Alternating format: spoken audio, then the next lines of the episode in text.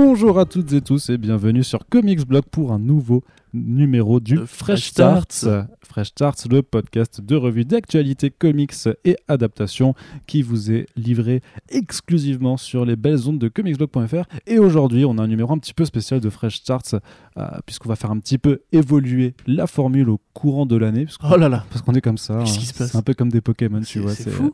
On a pris une pierre feu et paf, ça fait Oui. un à fait. Et Donc vous aurez reconnu bien entendu ce très cher Corentin qui, qui ne bronche Qui est pas. plus Tim Aquali d'ailleurs. D'ailleurs, ouais. Ouais, meilleur Pour des raisons évidentes. Voilà. Et euh, vous venez donc d'entendre notre invité Océane, que vous connaissez bien.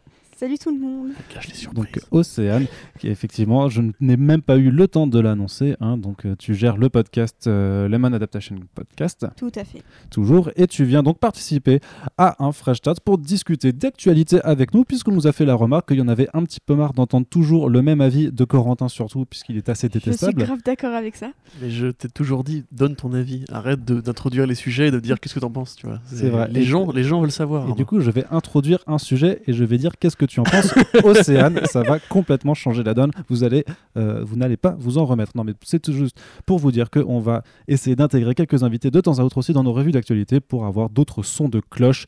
Bien sûr, je ne te traite pas de cloche, Océane. Ce n'est qu'une expression, une métaphore, une image. quel, quel génie. T'as vu ça? Ah Et en là. plus, je, Oh là là. ça rigole, tu vois. C'est que, ça fonctionne. J'ai un très bon public ce soir. Oui. Et on va donc Arthur Fleck avec nous. euh. C'est ça.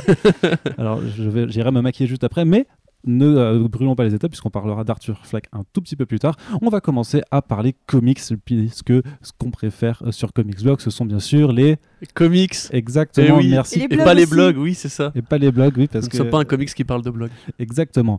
Absolute Carnage.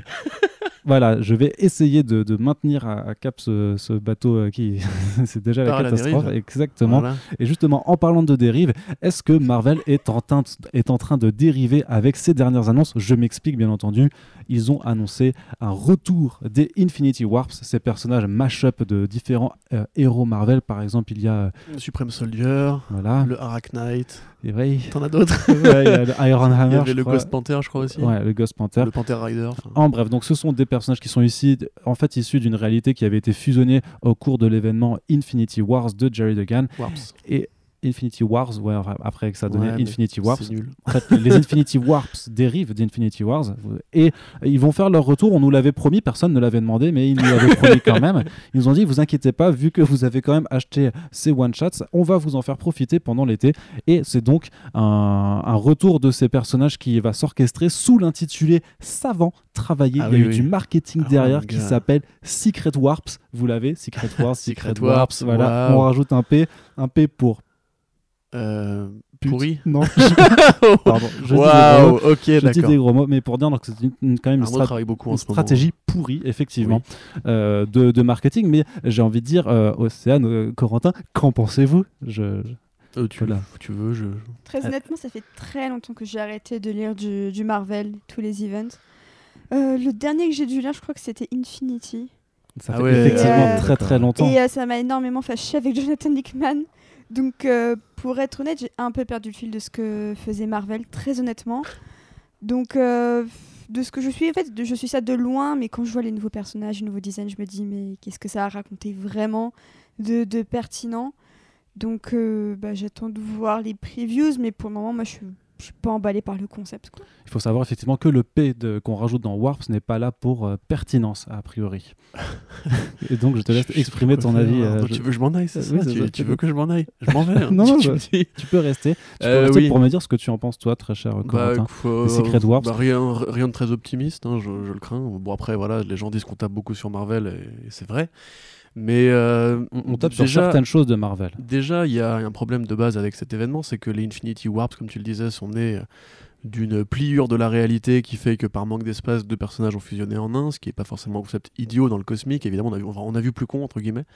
Mais euh, après l'événement Infinity Wars, il faut savoir qu'évidemment, on est revenu à un statu quo normal, puisqu'on n'avait pas non plus remplacé à vie euh, Captain America par un mix euh, de Captain America et Doctor Strange.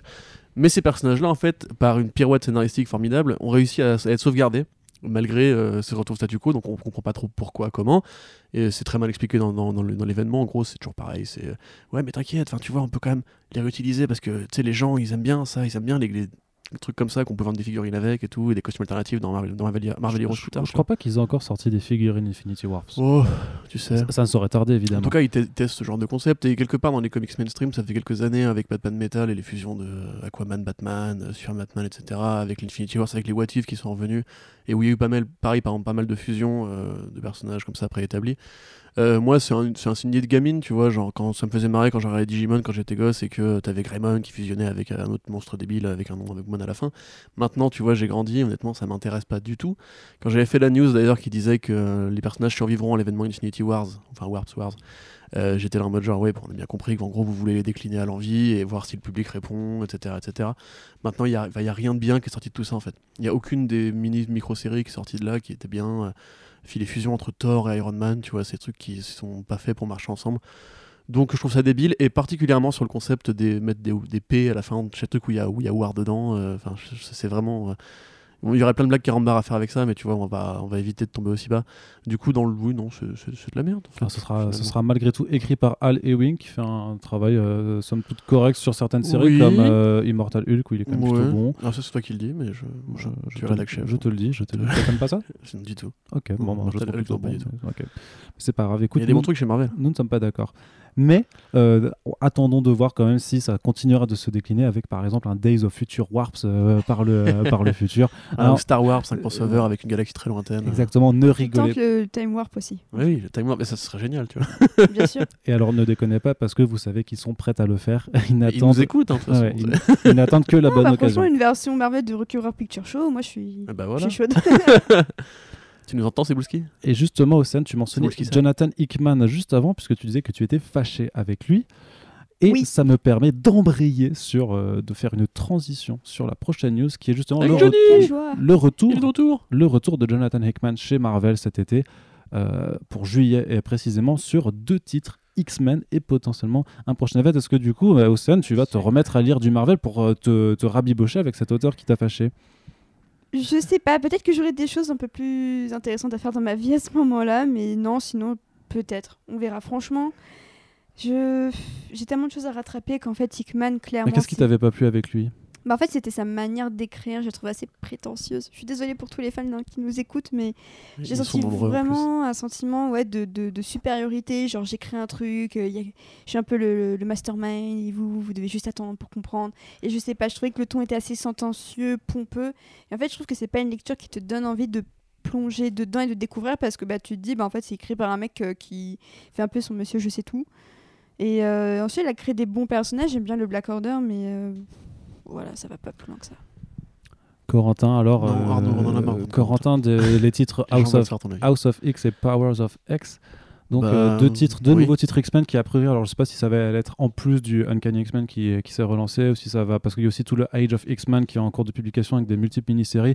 Donc clairement, de toute façon, on sait que Marvel veut redonner euh, son, son ordre de gloire aux mutants euh, à présent. Ils ont quand même lancé Uncanny X-Men en grande pompe, là ils font leur, leur premier event. On a maintenant Hickman qui fait son retour, qui euh, malgré, euh, malgré Océane en fait, euh, est quand même un auteur très en vue chez Marvel. hein. Malgré euh, C'est ça. désolé, tu t'as essayé. T'as mais essayé de... Mon mais- influence est trop limitée, Ça- Pour l'instant. pour l'instant. Euh, Est-ce que tu, toi, c'est un auteur qui te parlait particulièrement Tu as Non. aimé? Non. Non, j'aime bien les travaux en indé de Hickman, mais euh, l'auteur mainstream. euh, Secret Wars, tout Je ça. je dirais pas que c'est euh, sentencieux. euh, par contre, c'est ouais, très clairement pour moi, c'est pas que c'est prétentieux. parce que Je pense qu'il c'est pas, pas fait si tu veux, pour que lui-même se, se sente bien dans ses pompes à écrire des trucs très compliqués.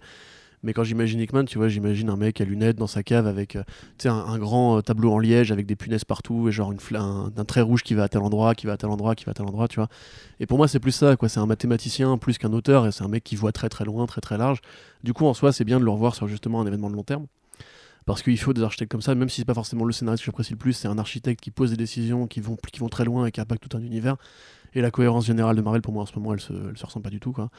Euh, du coup, je suis à la fois content parce que je sais qu'il y a beaucoup de gens qui vont euh, retrouver leur scénariste préféré et sur en plus les X-Men qui sont pas forcément des séries qui se portent très bien depuis quelques mois, voire années.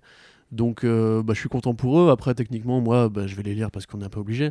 Mais euh, le fait est que Jonathan Hickman, non, c'est pas. c'est- Dans les stars qui existent et que je trouve un peu surcotés, il y a lui et Snyder, tu vois, par exemple. Et euh, je suis juste surtout content, si tu veux, qu'ils aient trouvé le pognon, parce que ça coûte cher, on sait, de ramener ce mec-là. Ça montre qu'il y a une ambition qui revient. Et avec le croisement de tous ces, événements, de ces euh, War of the Realms, euh, Euh, Absolute Carnage, dont on va parler Absolute juste Carnage, après. voilà, et euh, Power of X et euh, Sophex, euh, ça veut dire au moins que Marvel se, se réveille un peu et est prêt à, à repartir un peu au combat. Donc t'en attends quand même quelque chose un petit peu au final. Oui, oui, mais de l'ensemble, tu vois, plus que Mm. du scénario de, de Et un event, du coup, est-ce que, ça Oui. fait pas, est-ce que ça fait pas trop d'avoir un event en avril, un event en août et encore un event en décembre Sachant Euh, que je- il me semblait Welcome que to Marvel, mais fut un, fut un temps que la promesse était d'avoir moins d'un event par an, mais Oui, euh, non, mais ça, enfin, tu vois. Du coup, on s'est dit en fait, on va en faire trois par an. Je sais même pas pourquoi ils continuent à appeler ça un event alors que c'est. Bah, c'est- plus événementiel, ouais. Voilà, ça. ils, ça, ils ont totalement perdu la saveur du mot. Moi, je me souviens qu'à l'époque où je suivais vraiment les comics, c'était l'event, c'était vraiment tous les deux ans. euh, ça passait un an, mais ça restait quand même euh, l'événement de l'année. Là, en l'occurrence, vous me dites qu'il y a trois events par an, bah, je me dis, ouais, non, c'est c'est pas un event en fait. Mais event, c'est un terme marketing comme blockbuster, tu vois, où tu peux faire rentrer à la truelle des films qui ont 100 millions de budget ou des films qui ont 300 millions de budget. Si tu veux, l'idée, c'est juste de vendre une promo marketing qui va bien. Ouais, mais en soi, les blockbusters au cinéma, il y en a toujours eu plusieurs par an. Oui, tout à fait. Alors que les events, c'est censé être un truc dans les comics qui vraiment est à marquer d'une pierre dans, dans un peu l'histoire du comics. Là, en l'occurrence, t'as l'impression que ça, ça signifie tout et n'importe quoi maintenant. Oui, c'est ça. C'est exactement ça. En fait, ça signifie couverture variante, ça signifie tie-in, et ça signifie euh, un statu quo légèrement changé qui, en fait, va être remplacé deux mois plus tard par un autre événement euh, crucial, majeur, etc. Moi, perso, le dernier événement Marvel qui avait réussi à me tenir un peu, c'était Secret Empire. Euh, parce que je trouvais qu'il y avait des idées un peu, euh, un peu bu- burnées. Là, j'attends War of the Realms parce que c'est la fin. ah, c'est la fin. C'est le, le firmament euh, du run de Jason Aaron. Mais Mhm. Derrière ça, en fait, j'ai envie de dire, si tu veux, qu'il faut voir ça maintenant comme des arcs. Tu vois, ni plus ni moins. L'arc Absolute Carnage, il me fait, me fait rêver parce que Donny Cates fait que du bon sur Venom. L'arc War of the Realms, il me fait rêver parce que euh, Thor, Jason Aaron, un volume de plus de 5 ans et tout. Mais euh, sur Secret Wars, etc. En fait, je me dirais, si tu veux, que du coup, le vrai event, ce sera quand ils arriveront à faire converger tout ça vers un truc qui va avoir la qualité d'un relaunch maker, tu vois. Et que euh, on va revenir à des trucs justement euh, à la Crisis, euh, like chez Marvel, tu vois. Actuellement, pour moi, c'est des events, mais c'est juste c'est des, des, arcs super des petits happenings, tu vois. Ça, C'est des arcs super marketés. Oui, c'est ça, grosso modo. Un petit peu. Voilà. Justement, quelques mots alors sur Absolute Carnage par Donny Cates. Ça va tuer, Instagram, frère ça- Là, là tu es plus. Ouais, bien entendu, mon jouasse. gars, Donny Cates, c'est tout. J'ai été cynique sur Donny Cates au départ. Moi aussi, j'étais en mode genre, bah, attendez, les gars, faut quand même pas déconner. Hein. Brian Kevogan, il il fait beaucoup mieux à côté. Mais c'est vrai. Brian Kevogan fait des trucs beaucoup mieux à côté, effectivement. Mais euh, il faut se rappeler que euh, avant d'être les Brian Kevogan, les Jeff Lemire et les Ed Brubaker, ces mecs-là ont travaillé chez Marvel aussi et chez DC aussi. Et que je me demande si Donny Cates, justement, avec cette espèce de courbe ascensionnelle qu'il fait depuis quelques années, euh, est pas en train de devenir un des futurs grands, tu vois. C'est ce que tout le monde dit. De toute façon, j'ai rien de particulièrement En tout, cas, original. en tout cas, il est à la mode. Il est à la mode, ouais, mais de toute façon, enfin, là, il y a eu en VF qui est tombé le, euh, le Cosmic Ghost Rider. Mhm. Euh, et là, du coup, tu vois qu'il est fort quand il faut être drôle. Tu vois qu'il est fort quand il faut faire du cosmique ou tu sais, réinventer un peu euh, ce qu'on fait Moore ou Jeff Lemire avec Gre- Green Arrow, tu sais, genre réinventer un personnage en prenant la mythologie à la racine avec tous les, bouleversements épistémologiques euh, nécessaires pour Venom. Et à côté de ça, bah, le gars, euh, bon, c'est gardien, moi je trouve encore un peu mou, mais sur Thanos, tu vois, il est extraordinairement bon en tant que dramaturge d'un grand pan cosmique à la Starline et tout. Donc, euh, non, pour moi, il est multitâche, il est bon. Jusqu'ici, sur Venom, j'ai rien, à, rien acheté, même les, les tie justement, qui sont à côté, euh, sont tous uti- utiles au récit. D'ailleurs, t'as rattrapé, tu peux, le- tu peux le dire toi aussi. Donne ton avis un peu. Non, j'ai pas rattrapé. Et ok, t'as pas rattrapé Bon, t'as rattrapé un, un petit peu. Un petit peu, mais pas. Premier arc Ouais. C'est bien, tu vois, c'était bien. Oui. Voilà, c'était bien, on est content. C'était très bien. Ryan Stegman, il est bon, Il est bon. il est super bon. Il On dessine est bien. content. Ouais. Est-ce que Venom 2 sera un bon film? Euh, oui. D'après le Hollywood Reporter. l'a dit. non, voilà, je suis content parce que pour l'instant, c'est que du tout bon. Voilà. Très bien. Est-ce que tu es aussi content? Du coup, je continue hein, parce qu'on a beaucoup d'annonces Marvel en fait à traiter puisque c'était un peu leur. euh, là, ces deux dernières semaines, c'était leur période de pré-sollicitation euh, à la fois pour le- les mois qui arrivent, mais aussi pour l'été euh, suivant. C'est euh, The History of Marvel by Mark Wade. Ouais, Donc Mark Wade. Alors, est-ce que tu es fâché aussi avec Mark Wade Pas du tout. Mais non, Ah, personne n'est Du coup, fâché. t'es pas fâché avec Mark Wade. Je peux pas être fâché avec Mark Wade. Donc possible. Mark Wade, voilà, qui, se pro- qui propose de retracer, puisque Marvel fête ses 80 années euh, en 2019, de, re- de revoir les grandes lignes.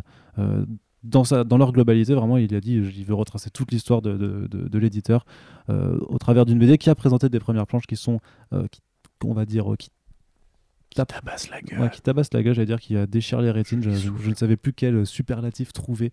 Euh, Est-ce que tu as pu jeter un œil au sein à ça Est-ce que un- Ouais, j'ai vu et franchement, je- ça, tu vois, ça m'intéresse. Ça, c'est le genre de euh, comics qui te botte. Parce que, euh, je sais pas, je trouve qu'il y a un aspect un petit peu, pas forcément collector, mais c'est 80 ans. Et quand c'est Mark Wade qui s'y colle, on peut se dire que c'est pas, ils ont pas choisi le premier venu pour euh, Mm. faire leur petit truc, quoi. C'est que ils ont l'intention, je pense, de faire quelque chose d'assez soigné dans le résultat. Donc, euh, ouais, franchement, ça, c'est une lecture qui attise ma curiosité. Ouais. Surtout que par contre, ça fait quand même quelques années qu'il est quand même sur les grosses productions ouais. de façon générale, qu'il était sur les Avengers Euh, avant, oui, sur oui. euh, Captain Doctor America, Doctor Captain Strange. America. ouais, il fait Ouais. régulièrement une ou deux ongoing par an chez Marvel. Mm. Ça dure pas très longtemps en général, mais c'est un- il est fidèle au poste. Mais Mark Waid, c'est un petit peu, euh, c'est un petit peu, moi j'appelle ça le Grant Morrison de Marvel, tu vois. C'est-à-dire que c'est le mec, tu veux, qui est là depuis quasiment. Enfin, j'ai l'impression qu'il a toujours été là, tu vois. C'est un vrai amoureux des comics. Euh, il fait euh, quasiment. Il a même des boîtes comme Trillbent à côté qui font des, des comics en parallèle et tout. Il est bon euh, sur quasiment tous les personnages. Moi, j'ai vraiment rien acheté de Mark Waid en général. Et c'est c'est un vrai amoureux de la continuité. C'est un vrai mec qui va faire les bons hommages. Son Daredevil, tu vois, j'ai eu du mal au début, mais putain, à la, à la relecture avec Chris Samney, c'est quand même de la frappe. Et justement, c'est que des hommages à Kirby, Bill Everett et compagnie, et c'est assez mortel. Là, du coup, le projet, parce qu'on l'a pas dit, du coup, c'est mini-série en six numéros Oui. qui part de, de l'origine, donc du premier firmament et de la création des Celestials jusqu'à euh, aujourd'hui. Parce que c'est très long, l'histoire de Marvel, c'est- c'est c'est une saga à la dune, tu vois, c'est super, Mhm. euh, c'est- super dense. Euh, par- un film par Denis Villeneuve. oui, t'as- on a très hâte. L'histoire de Marvel par Denis Villeneuve, ce serait, ce serait bien. Un beau Ce casting. serait bien, ouais. Euh, et un film Thor par Nicolas Winding Refn. Euh, voilà, du coup, je suis perdu. Et Javier Rodriguez, du coup, euh, au dessin, euh, donc de Spider, euh, Spider-Woman, donc un très bon volume si vous ne l'avez pas lu d'ailleurs, où Spider-Woman est enceinte. C'est, je crois, l'un des rares comics où tu as une héroïne qui est enceinte et où ça c'est traité, euh, c'est à l'époque de Marvel Now. Euh, les premières planches, elles tuent la gueule. Et je, moi, je vois une sorte de proximité avec le projet X-Men Grand Design euh, Ouais. qui a été fait Ouais, par Bah, tu sens le trait un peu rétro aussi dans, Ouais, dans, les planches. tu- Carrément. Où du coup l'idée c'était de retravailler toute la quantité des X-Men, bah là, du coup ça va être pareil mais avec tout Marvel. Alors du coup la crainte c'est que ce soit un peu trop dense, mais en même temps euh, je pense qu'un petit bouquin justement euh, historiographique qui prend quelques moments précis et qui limite va très vite pour raconter euh, comment t'es passé d'un point A à un point B et tout, ça peut être super intéressant pour les nouveaux et pour les, les familiers.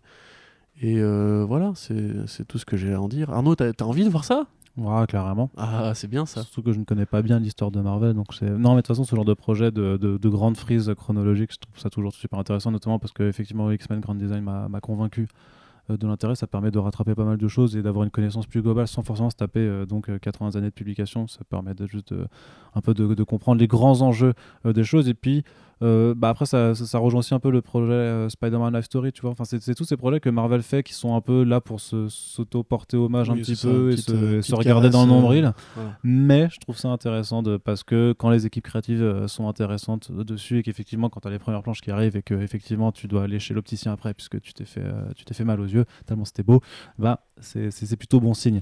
Et voilà, on est encore dans l'humour absolu, c'est parfait. Ouloulou. Et on va continuer à vous parler de comics puisque vous adorez ça, je le sais, je vous entends. Est-ce que vous aimez les comics? Ouais. voilà, c'est ça qu'on aime, la foule est en délire. Avec une autre annonce, alors un peu plus confidentielle euh, cette fois-ci, puisqu'on va du côté d'un imprint qui s'appelle Vertigo. Alors je sais pas, est-ce que vous connaissez Vertigo les copains? Non, De pas loin. du tout. De loin. Alors figurez-vous qu'il fut ouais. un temps, Vertigo était un très bon imprint qui imprimait des comics de qualité. Oh là là. seulement, voilà, depuis que euh, D'ailleurs, DC l'année dernière, 25 ans de Vertigo et personne n'a rien, n'a remarqué. hein. Euh, si, il y avait The Sandman Universe.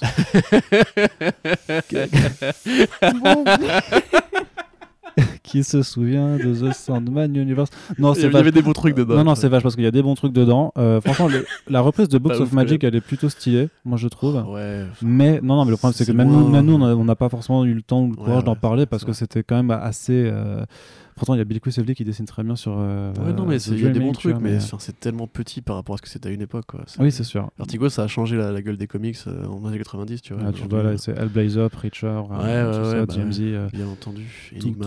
tous ces- titres-là. of Magic aussi, les premiers, Mhm. House of Mystery.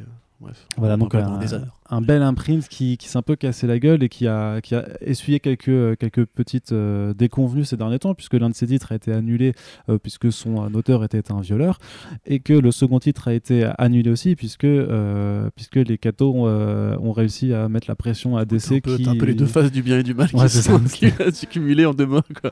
En gros, donc voilà, quand tu, quand tu fais un line-up c'est vrai que t'en as deux qui se voient annuler, de- c'est pas forcément bon. Bref, en tout cas, Vertigo veut quand même un peu reprendre du poil de la bête. Ils ont changé de Six et DC Vertigo maintenant. Euh, advienne que pourra avec ce, branding. Et c'est la Doom Patrol qui doit revenir, puisqu'elle va profiter, on l'espère, euh, d'un regain de popularité avec euh, la série télé qui est diffusée sur DC Universe et Gerard Way qui avait écrit le premier titre sous l'imprint Young Animal a, euh, donc, euh, va donc reprendre euh, la, la série pour un nouveau volume qui, par contre, cette fois sera bien publié chez DC Vertigo pour toujours rester à part en fait du canon euh, DC habituel. Euh, le Doom Patrol, euh, Corentin aussi. Oui, oui, oui. euh, bah, je, je, je peux, ouais. Du coup, euh, bah à la fois c'est bien parce qu'effectivement la Doom Patrol a quand même un intérêt croissant si elle évolue en parallèle du, du DC proper. Donc, Mais Gérard Douay et Nick Derrington au dessin.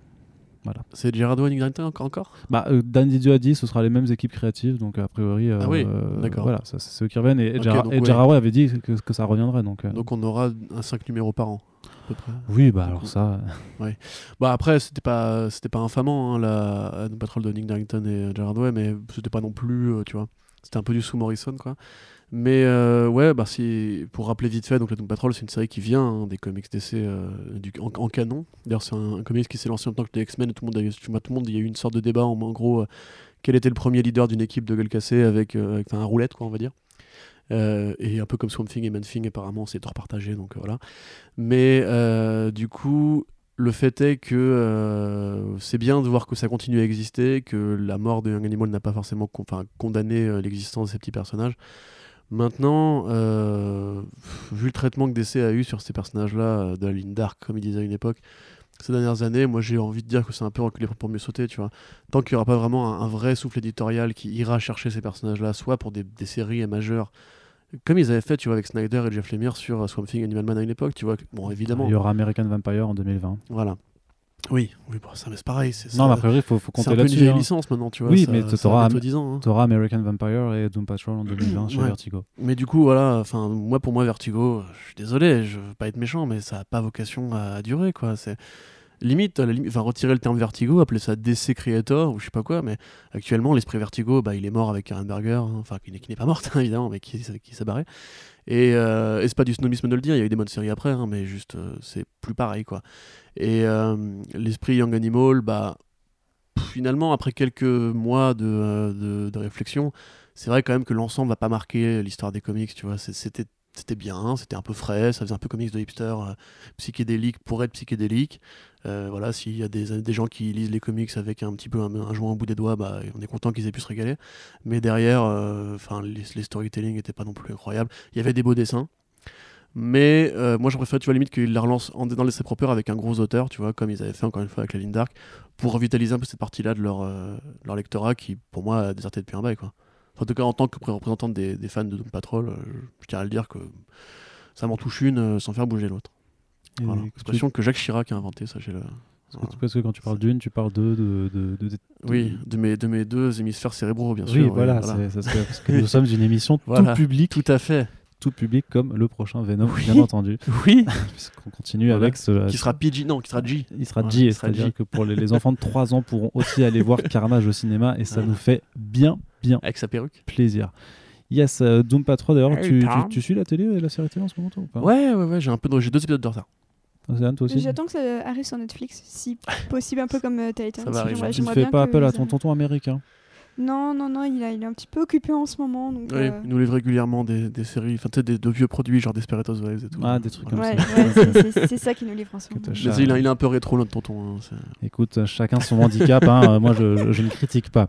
Et on va donc conclure cette partie comics avec, C'est une, toi qui Gotham avec une petite. euh, je- bah, figure-toi, là, j'ai- je dois avoir 3 ou 4 épisodes de retard. Du coup, mon, mon, mon Ah, 7 t'as semaines pas dans encore Rien vu ne va, euh, rien ouais, ne va. T'as pas encore vu le Jérémia euh, Mon 7 semaines dans Gotham est complètement euh, Ouais. cassé là. Bah, Tu pourras faire ce mois-ci dans Gotham, mais toi, tu, vois, tu feras un package. Non, il faut que je les fasse à la suite avant la reprise le 18. euh, je vais tenter de le faire.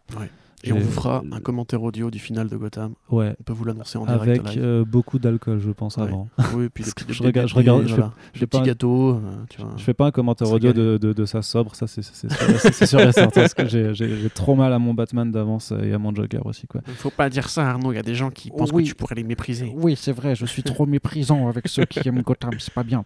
Allez, on termine avec cette partie comics dans la joie et la bonne humeur avec Thumbs, une nouvelle série Image Comics. Et pourquoi on a envie de s'y intéresser Eh bien, parce qu'elle nous est livrée par Hayden Sherman et Sean Lewis.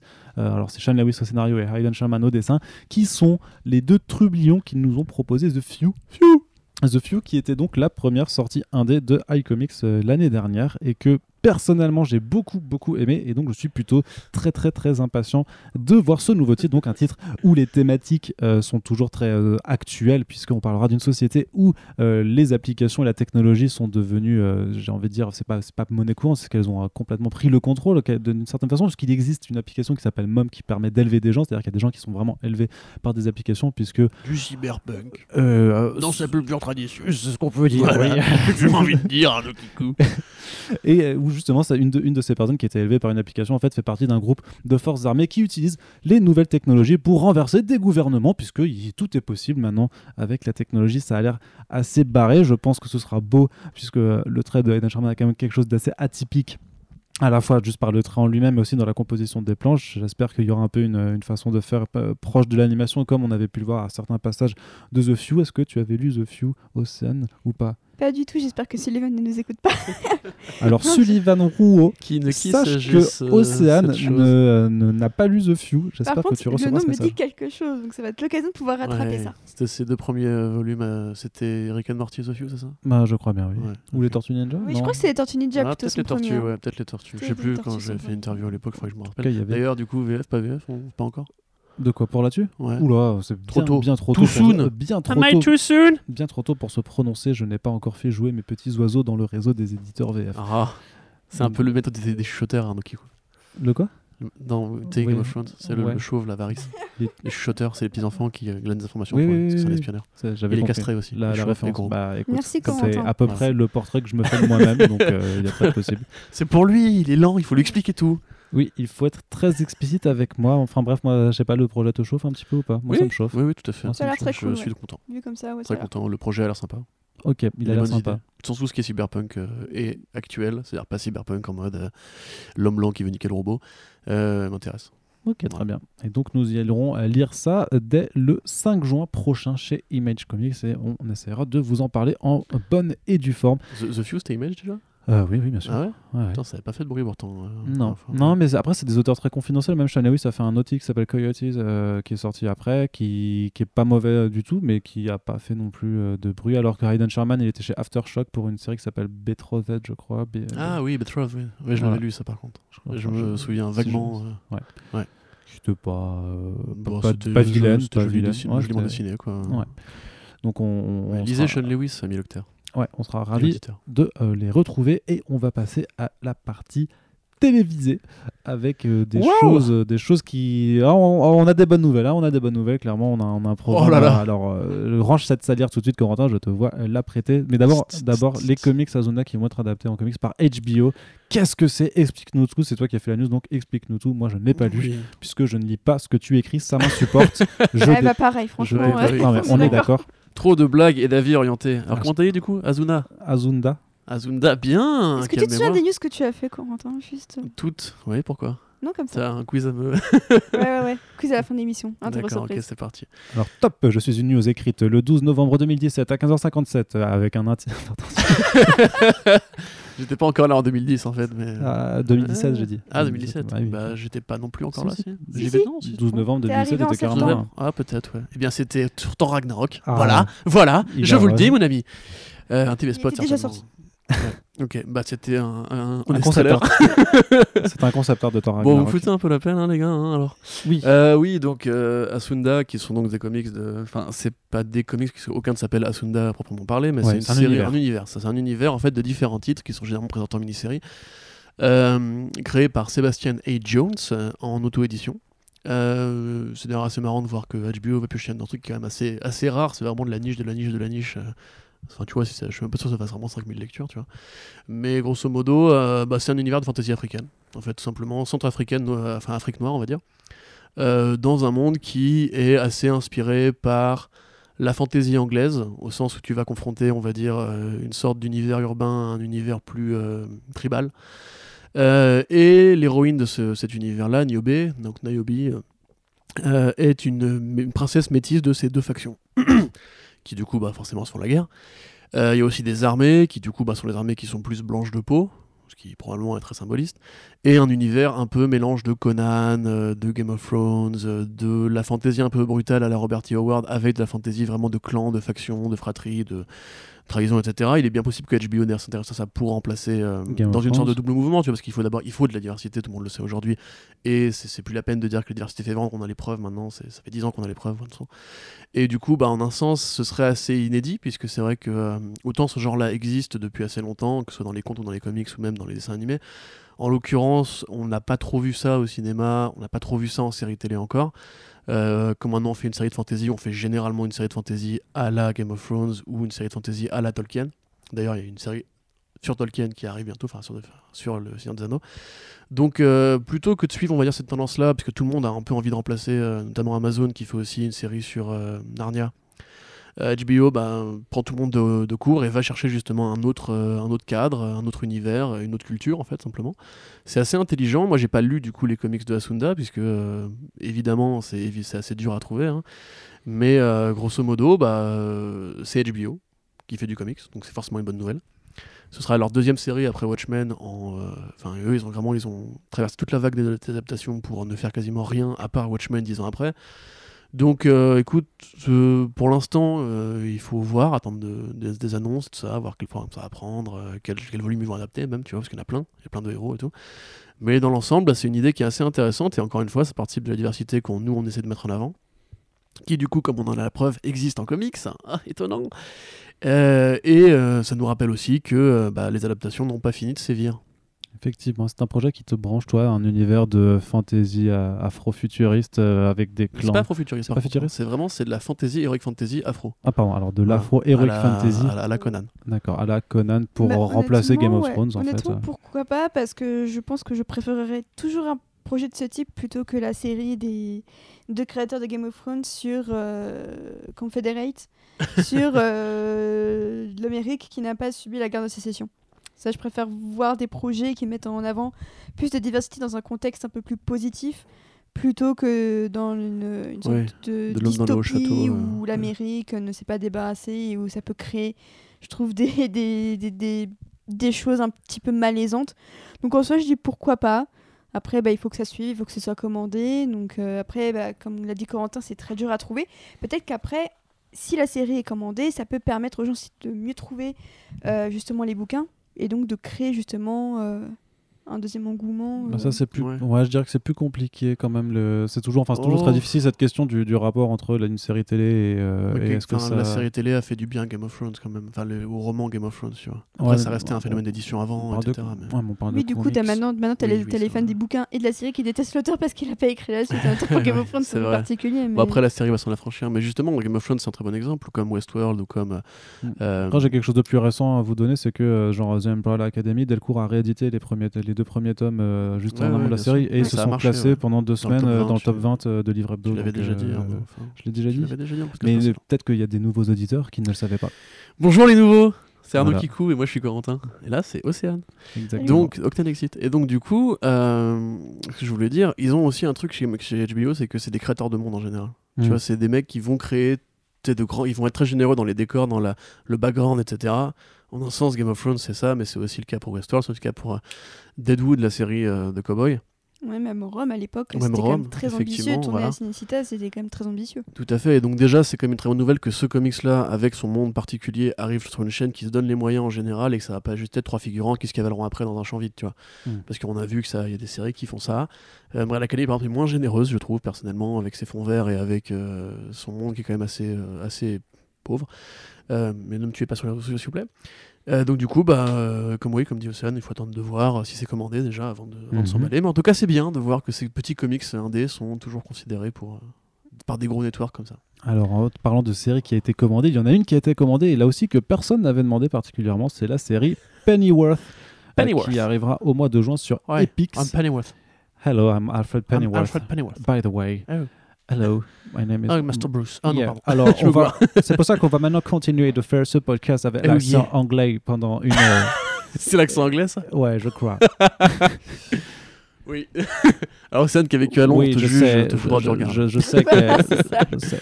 Écoute, on n'a pas vécu dans la même Angleterre, s'il te plaît, donc euh, reste tranquille. Ce qui est marrant, c'est que tu fais le même accent pour le Texas. C'était un grand spectre anglophonique. C'était l'Angleterre du Texas, tu, co- tu connais pas, c'est tout. Donc, un premier teaser vidéo très court, un 17 secondes, montre en main euh, pour Alfred avec des images éparses comme ça qui nous vantent un peu une série d'action à un actionneur façon James Bond peut-être dans une Londres des années euh, 60. Non, dans une Gotham, c'est dans Gotham City, je sais même C'est pas plus. 40, c'est les années 40 aussi Bah, c'est Gotham, mais il y a la reine d'Angleterre, donc a priori. oui, non, c'est à Londres. Plutôt. c'est la Gotham City de- de- d'Angleterre. Et c'est compliqué parce que les premiers reports de Splash Report disaient bien que c'était Gotham City, donc euh, je- j'avoue Ouais, mais il y a The Queen quand même, perdu. donc Mais oui, euh, c'est- c'est- Dès que dans le pilote ça se passera en Angleterre et qu'ensuite au fur et à Mm. mesure de la Oui, série que- il se déplace à Gotham parce qu'il rencontre Thomas Wayne alors- devient ami. c'est un monde futuriste où la reine d'Angleterre a emménagé à Gotham City. Et voilà. Ce et là, bim, fou. le Brexit, et voilà. Sauf que c'est pas- conséquence. Sauf que c'est pas futuriste du coup, vu que c'est dans les années euh, 40-60. Ouais, mais ça c'est pareil, c'est pas très clair. C'est censé être dans les années 40-60, mais ils disent aussi que tu veux, il y aura un côté rétro-futuriste, que c'est un côté post-seconde guerre mondiale et Angleterre churchillienne, façon euh, The Darkest Towers, tu vois. Mais en même temps, euh, ils disent qu'il y aura aussi du néon, euh, qu'il y aura aussi des éclairages un peu années 80, Cyberwave et tout, tu vois. Après, a priori, ça reste dans le passé, hein, on se fait bien d'accord. Bah, Mais ça reste les mecs qui ont fait Gotham, hein, euh, qui, pareil, au niveau temporalité, a toujours été un peu hésitant. Tu vois, c'est Gotham, ça ressemble vachement aux années 70, on va dire ou 50 même. hein.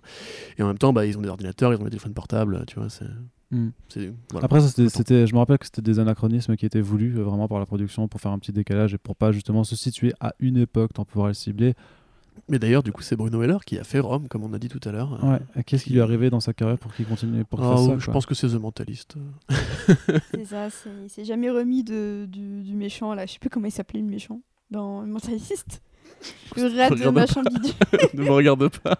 Il s'appelait Le Méchant. Ouais, et apparemment, il, Mentalist. il était très très très Son nom de méchant. famille, The The Mentalist, prénom le méchant. Voilà. Et du coup, ça méchant, Mentalist. t'inspire quelque chose C'est, c'est 17 Euh, secondes. bon, euh, euh, Qu'est-ce que tu veux que ça m'inspire? Ça a l'air propre. Ouais. euh, L'image est travaillée. Mais après, euh, Gotham, ils ont aussi plutôt l'image travaillée. Ils ont une photographie. Ouais, enfin, ils ça ont- dépend des épisodes, Oui, mais mais, oui, oui, grosso modo, quoi. des épisodes. Mais euh, bah oui, ça a l'air propre. Après, euh, en fait, c'est exactement ce que j'ai dit dans la- dans l'article. c'est euh, je sais pas quoi en faire de cette série. Parce que même si c'est une super bonne série, ça n'a ça n'a aucun intérêt pour moi dans, le, dans mon côté, enfin, dans la cave de mon cerveau qui, euh, qui vibre pour le fandom comics, tu vois. C'est pas du Batman. C'est les origines des origines de Batman, donc euh, comme Krypton, tu vois, qui est les origines des origines des origines de Superman. Euh, les préquels de base m'ennuient, puisque on sait très bien qu'on va avoir droit à un fan service assez, euh, assez lourdingue. Alfred, c'est pas un personnage fascinant. Enfin, je... J'aime beaucoup Alfred, hein, qu'on se mette d'accord. Majordome, Michael Caine, ce que tu veux, il est, il mortel et tout. Mais ah, putain, c'est jamais qu'Alfred, quoi, tu vois. Enfin, je... à la limite, euh, tu fais le Alfred de One dans ce cas-là, mais dans ce cas-là, tu le fais au présent. Là, pour le coup, c'est genre. C'est comme, tu sais, quand les mecs disaient par rapport au trailer de Joker, euh, c'est bizarre, bizarre de voir un truc avec le Joker sans Batman. T'es là, bah ouais, mais t'imagines une série Alfred sans Batman, sans, sans les vilains de Batman, sans le manoir Wayne. tu- Moi, j'ai vraiment peur d'être perdu. hein. Mais il sera là, le Martin Wayne, puisqu'il y aura Ouais. Thomas Wayne et Martha Wayne. Du coup, après, le, le concept de base euh, me paraît complètement euh, aberrant. C'est là qu'on voit d'ailleurs à quel point les adaptations ont tellement progressé, si tu veux, que maintenant on fait des adaptations, tu sais, comme dans le film Teen Titans Go, tu vois, où on fera Mm. un jour, on fera un film sur, la, sur la- le slip de Batman, euh, sur les bottes de Batman, sur le chien de Batman, sur la, la- Sa la- la- voiture. sur, sur la balle que Batman lance à son chien, tu vois, il y aura un film juste sur elle et tout, tu vois. Moi, personnellement, je sais pas du tout quoi en penser. Après, si c'est une bonne série, bah, tant mieux. hein. De toute façon, il faut bien rattraper Gotham. Mais t'as l'impression qu'ils ont pris peut-être la, la marque Pennyworth juste pour faire une série d'espionnage qui ça. aurait très bien pu s'en Ouais, passer. Très Ouais, clairement. des séries d'espionnage euh, un peu rétro. Je suis complètement partante pour ça, il n'y a aucun souci. Mais j'ai l'impression qu'ils sont accolés le nom Pennyworth juste pour dire bah écoutez, on vous vend un nouveau produit, il y a une petite marque dessus, donc euh, allez-y, et puis voilà, un peu de fanservice, un petit clin d'œil de temps en temps. Qu'est-ce que ça va apporter? Moi, je, je sais pas en fait. Je pense que j'aurais limite préféré voir une série d'espionnage en tant que telle, Ouais. avec un contexte un petit peu rétro, encore plus, un peu plus rétro encore que The Americans par exemple. Mais, euh, mais ouais, j'ai l'impression qu'ils nous, ont, qu'ils nous vendent une série d'espionnage avec la marque un petit peu d'ici, euh, Pennyworth. C'est ça. hein. Enfin, c'est sûrement comme très ça qu'ils ont réussi à la faire valider d'ailleurs en fait. Parce que maintenant vu que tout le monde veut bouffer l'adaptation de comics au point de faire des trucs qui n'ont rien à voir, tu vois, je pense à, à ce comics là qu'on sait, tu sais, le truc post-apocalyptique euh, qui arrive bientôt. euh, Sur Netflix, là Ouais, ouais, ouais. Ouais, je vois, j'ai, j'ai voilà, tu le vois, où en le fait le pitch de la série, elle pas de faire un truc super bariolé, taré à la Lollipop Chainsaw, tu vois. Alors qu'en fait, le comics, il est dépressif à mort. euh, Mm, mm. et tu dis, mais pourquoi Pourquoi c'est pas juste fait une série originale? Parce qu'en fait, maintenant, quand t'as écrit adapté d'un comics machin sur ton proof of project, le producteur, il est là, ok, comics, Batman, tiens, vas-y, prends 10 millions, fais-moi un pilote. Après, c'est peut-être un mal pour un bien, parce que ça, ça permet de vendre des comics après. Oui, bah je sais pas que quel comics. tu- Ouais, je sais... ouais, c'est ça, je sais Bah, même est pas qu'est-ce que tu va- pourrais vendre. Mais là, tu peux même pas Bah, mettre le macaron, sortir- genre le comics qui a inspiré la série. hein. C'est- Il y a Bah, aucun comic sur Alfred. Parce qu'ils Enfin, vont, si, il y en plus- a parce peut-être, qu'ils- mais vont le publier en juin, mec. Ils on vont faire une anthologie Alfred. tu sais. Oui, C'est plus, c'est plus Alfred. grande phrase. Ils vont faire une mini-série alpha. C'est tu le plus grand moment de Witty Butler. Oui, c'est ça. Ouais, tu vas voir qu'ils vont le faire. Après, ouais, enfin, encore une fois, comme, ouais, exactement ce que tu dis. Genre, j'aurais préféré limite une série originale, mais euh, si la série est cool et qu'il faut se cacher les comics pour la faire exister, j'ai envie de dire que John Carter, tu vois, c'était pas dégueu, mais euh, ça, ça n'amenait, ça n'amenait rien au mythe euh, du MCU. Et il y a plein de gens qui ont adoré si, cette série. quand même, t'avais t'avais Oh, l'histoire avec le, le Shield. Oui. T'avais le fait qu'il y ait quand même une relation avec Steve. Non, moi je La défends. fangirl. bah, je suis même pas la plus grande fan de Jim Carter, mais je trouve qu'une série sur ce personnage est avec beaucoup plus de pertinence qu'une série sur Alfred. Non, mais c'est très clairement. Très clairement. Donc, en plus, euh, du coup, euh, c'était en canon dans un univers de cinéma. Non, mais tu sais, je veux dire le côté, genre, les origines des origines, tu vois. Mais Ouais, euh, à la limite, tu vois, justement, tu ferais un- une série sur les origines du nouvel Alfred du film pour montrer, je sais pas, comment elle s'est instaurée Gotham City, comment la, la pègre a perpétré euh, le crime qu'après Batman est venu enfin, combattre, etc. Ce serait intéressant. Mais là, en plus, c'est quand même assez lointain parce qu'Alfred, il est d'avoir 20 ans, quoi. Alors, quand ça. il, Ouais, ouais, ouais, il a 20, 25 balles. voilà, quand il récupère euh, le Bruce Wayne petit, il, doit- il est quoi, il est là dans les 50 balais, tu vois déjà. Donc, euh, t'as 30 ans d'histoire à couvrir. euh, bon, on a vu qu'avec Gotham, il, savait aller très loin très vite, parfois trop loin trop vite. Mais euh, moi, j'ai envie de dire, ouais, vraiment, c'est, je vois pas du tout quoi en attendre. Vraiment. Sachant qu'il y aura Martha Wayne dedans et qu'on suppose que sa grossesse Oui. sera un point Et d'intrigue Thomas Wayne clé, moustachu. euh, de, euh, de cette série. Mais euh, Et Le grand-père du Joker qui. Ah, ah, ah. Quatrième Joker à l'écran, les gars, ouais Euh, tu tu- tu m'as perdu parce que je voulais embrayer sur une autre, une Mais autre je te fais une transition bonne avec. nouvelle. euh, Bah, pas du tout, du coup, ça, Ah ça, oui, ça non, bah tu Eh ouais, ensuite, parce là que tu n'as pas suivi mon fil conducteur. Pardon, pardon. C'est bien dommage, Corentin. Encore une occasion de perdu de te taire. C'est dommage. Allez, on continue quand même avec. Emily Beth Rickards qui annonce son départ de la série Arrow. Mais avec un twist, puisqu'elle n'attendra pas euh, la fin de la série, euh, qui donc se conclura avec une saison 8 raccourcie à 10 épisodes. Mais elle se cassera euh, dès la saison 7 et je crois qu'elle attendra même pas le final de la saison 7. Euh, alors, est-ce qu'on est content ou triste de voir Felicity Smoke se casser de Arrow après 5 ans de bons et loyaux services 7 ans de bons et loyaux Ouais. services, même d'ailleurs. Bah, j'ai trouvé le personnage vraiment sympa. Personnellement, quand j'ai Oh. commencé Arrow, bah ouais, elle me faisait pas autant chier que genre Laurel qui dont ils ont fait n'importe quoi. Je trouve que la plupart des personnages féminins ont vraiment été massacrés euh, dans, dans Arrow.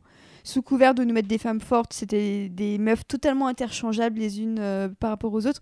Je trouvais que Felicity, justement, elle avait un petit côté qui fait qu'elle n'était pas interchangeable avec n'importe qui. Et que c'était peut-être la seule meuf à tenir tête un petit peu à Oliver Queen, euh, à, lui, à lui mettre le, le nez dans sa merde. Et elle, en et elle soi- épousait, non?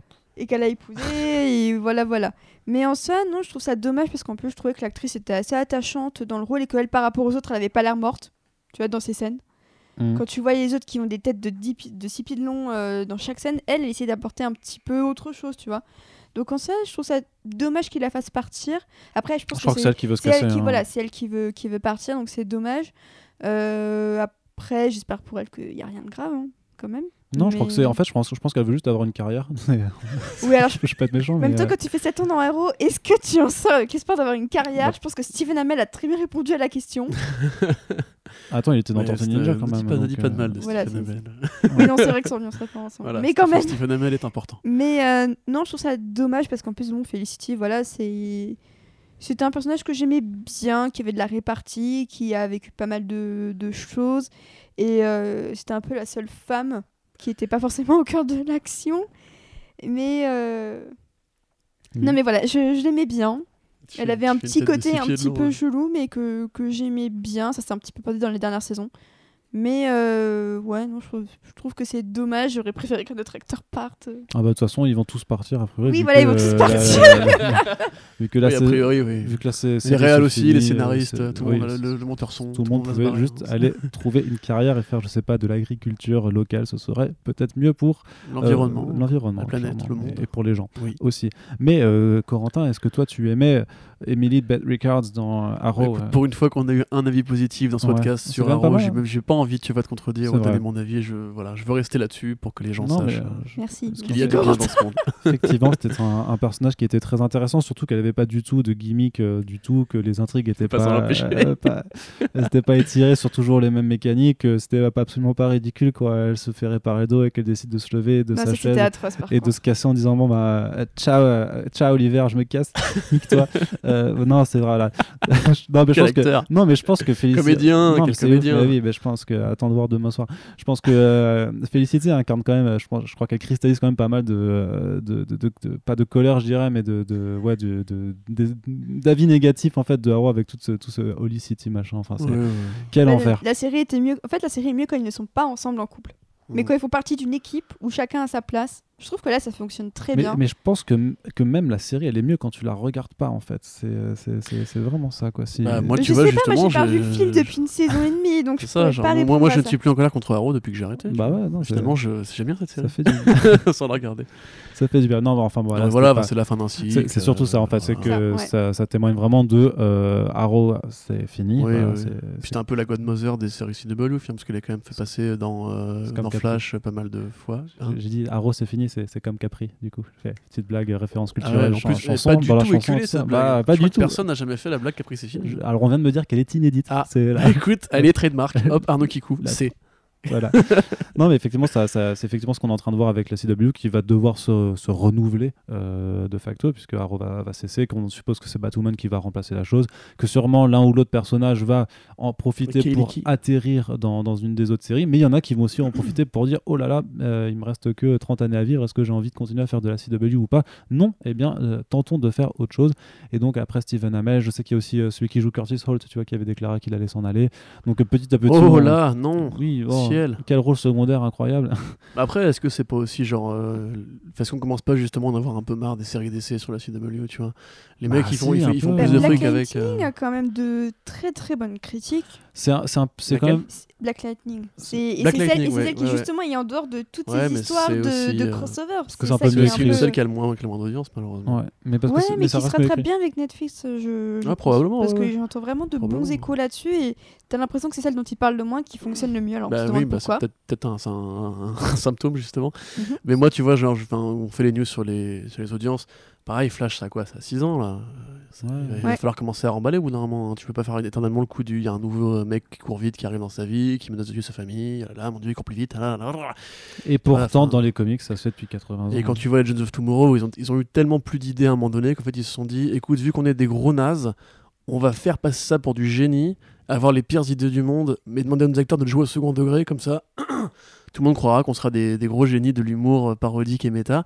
Et il y a des gens sur qui ça marche, c'est formidable. Non, mais ça fonctionne. Non, Je te regarde nul. Corentin, je te juge. non, je supporte pas les Legends of Tomorrow. Mais euh, du coup, ouais, enfin, moi je pense qu'ils sont plus avec, avec Riverdale. On voit qu'il y a Katy Keene qui arrive bientôt. Peut-être que les mecs aussi ont envie de taquiner un peu d'autres euh, maisons que parce que après ça reste Warner, donc ils auront forcément toujours des séries d'essai. Mais Oui. peut-être que voilà, il y a d'autres sujets à traiter. Euh, Arrow, c'est tu vois, c'est un peu le premier d'une, je pense, d'une longue série de, de revoir. Ouais, c'est vrai. Et du coup, euh, puisqu'on parle d'autres sujets à traiter, moi j'ai une question à te poser, Corentin, là en direct. Waouh C'était la question. Eh bien, Ah, la mm. réponse est non. Eh bien, non, ce n'est pas ça la réponse. Ce n'était pas la question. Euh, Est-ce que tu te rappelles du premier podcast qu'on a fait ensemble quand on était de retour sur Paris? Qu'est-ce que c'était? Euh, C'était sur Joker. Yes, Le backup. Coup, et du coup, on disait y a-t-il Mm. trop de Joker euh, Est-ce que trop de Joker tue de Joker? Et Avec un générique de Jazzy Bass, euh, morceau de Joker. est-ce Tu que peux sourire comme le Joker. Et c'est la question que l'on peut se poser. Si tu- Corentin vient de me chanter ça en me regardant droit dans les yeux. Il n'y a, a- a aucun message subliminal. Et donc, Donc- si vous pouviez juste me laisser terminer, hein, ce serait plus agréable quand même. hein, voilà. Vous ne savez pas, donc vous n'avez pas idée hein, de ce que c'est d'animer un podcast Comics Blog. Euh, je vous en parlerai euh, prochainement. Donc, je disais, le Joker. Y a-t-il trop de Joker? Est-ce que ça tue le Joker? Ah, Puisque on en est à notre troisième teaser vidéo sur le Joker pour la cinquième et ultime saison de Gotham, qui a d'ailleurs révélé euh, une affiche où on voit donc le masque de Batman, puisqu'il y aura, Dieu nous en garde, David Mazouz et un, et un cascadeur d'un mètre 95 qui se partageront le costume de Batman dans Gotham. Putain, mais ce monde est fou allié. Et euh, donc, on a un nouveau teaser vidéo avec euh, le, le Joker qui est chauve. qui n'a pas de cheveux. Il est moche comme un pou. Donc, c'est toujours euh, Ouais. Camera- Cameron Monaghan qui, euh, Ouais. qui Ah. le, le proto de Joker depuis euh, Gotham. Et en plus, il y a un acteur très sympathique. hein, Ouais, non, dedans. mais qui- qui est Très bien dans Shameless Ouais, et il est quand même méconnaissable sous le make-up. Donc en soi, les équipes ont fait du bon boulot à le rendre Ah méconnaissable. non, non, mais, le, le- c'est le franchement, le costume, euh, ouais, je pense que c'est le meilleur Joker qui s'est jamais fait, tu vois. Bah ouais. C'est juste, c'est triste parce que ça arrive à la toute fin, quoi. Il est, euh, Non, non, mais voilà, il est, il est- techniquement, il est quand même plutôt effrayant. Alors, il est, il est tombé dans le bain d'acide. On peut se euh, rappeler qu'il a que voilà. 21 ans, du coup. Oui, c'est ça, et que c'est le frère. Alors, c'est fou, parce que c'est le frère Oui, jumeau vas-y. du. Mais raconte, non, raconte tout, fais-moi. J'ai- plus besoin en direct, s'il te plaît. Qu'est-ce que c'est l'historique du, euh, du Joker dans Gotham Gotham quoi. Oui, mais c'est le docteur S. Gotham, Arnaud. hein. Non, bah alors au début c'était Jérôme Valeska il s'appelle. Donc euh, Ouais. c'est- Jérôme qui était dans un cirque qui euh, qui tue qui a tué ses parents, c'est ça, si je me rappelle bien. Et après il faisait les Maniacs. Il avait un groupe de, de fous furieux qu'il avait Mhm. dans Gotham qu'il appelait les Maniacs. Euh, c'est comme les Animaniacs mais en pas drôle. bien. Et donc c'était là qu'on commençait déjà à l'appeler euh, Jérôme le Joker puisqu'il manifestait déjà une certaine. euh, 13 ans. il avait 13 ans. Non non c'est vrai qu'il était jeune quoi. Ah, mais l'horreur. Ouais, a après, une du coup, certaine il... obsession pour Bruce Wayne. Et alors après il s'est fait. il, va à Arkham, il se fait recruter par Galavan aussi. Ouais. Euh, après, bah, il, il- bah, il meurt. Du coup. Après, il meurt. il meurt. Après, il, est ressuscité. il est ressuscité par Hugo Strange. Et il a le, le visage Voilà. qui lui est coupé pour faire comme dans Voilà, Death Souls of the Family, Family. ouais, tout à fait. Et déjà, alors déjà troisième forme. Et alors arrive un moment où Jérôme, euh, Jérôme se rend compte en fait qu'il a un frère jumeau qui s'appelle Jérém- Jeremiah. Jeremiah. Donc euh, Jérôme le Joker euh, s'en prend à son frère qui lui est plutôt euh, sain d'esprit euh, au premier abord. Sauf que a priori la folie c'est c'est un peu génétique. hein, Mais faut- oui, faut mon croire. gars. Et une fois que Jérôme meurt de nouveau, donc buté par, euh, par ce bon vieux commissaire Gordon qui fait railler la justice, comme on l'entend dans Gotham City, parce que faut, Flinguant des mecs de 19 ans un peu déséquilibrés. parce que faut pas se foutre de la gueule du monde quand même. C'est un bon flic ricain. En fait, Jérôme avait envoyé un cadeau à son frère Jérémia avec une boîte qui contient du gaz de Jérôme le Joker qui lui explose à la figure. Avec, Eh. un, avec un message préenregistré et Jérémia du coup devient Jérémia le Joker. Comme dans les comics. Ah non, pardon. Bah non, pas du tout. et ensuite, Jeremiah le Joker, du coup, s'en prend aussi à, à Gotham en faisant péter tous les, tous les ponts de, de Gotham Voilà, City, comme dans, un, comme dans un film qui s'appelle The Dark Knight Rises. On n'a jamais vu, c'est de l'inédit. Et ensuite, qu'est-ce qui se fait? Bah, Il se frite avec Bruce, qui lui euh, porte des- un treillis noir et une grande veste en cuir pour faire comme Batman. Et il le jette dans une cuve d'acide. Waouh, mais j'ai jamais vu ça. Et du coup, là, qu'est-ce qu'on va avoir? Ben, On va avoir donc la forme finale du Joker. Donc, il est chauve avec enfin des, des, des- des- des- des petits cheveux trucs. Il a le faciès un peu Ouais. verdâtre, machin. Il est, il est repoussant. Est-ce que. Mais, mais why not Pourquoi pas? Mais pourquoi? Et pourquoi aussi? Que... Du coup, ouais, enfin, tu. Moi, j'ai juste un truc à dire, c'est que David Mazouz joue le fils de James Spader dans Oui. The Office. C'est vrai. C'est une immense découverte On qu'on l'a a fait. redécouvert récemment. Et Je du pense que coup, c'est euh, plus intéressant. il y a que une époque où David Mazouz avait du potentiel. Ok. Et il C'est a ça. pris le mauvais tournant, Je malheureusement. voulais, je voulais en parler, c'était ça me semblait très important. plus que- non, mais ce Mm. nouveau look, bah, en fait, ils ont eu la bonne idée de sortir ça le 1er avril.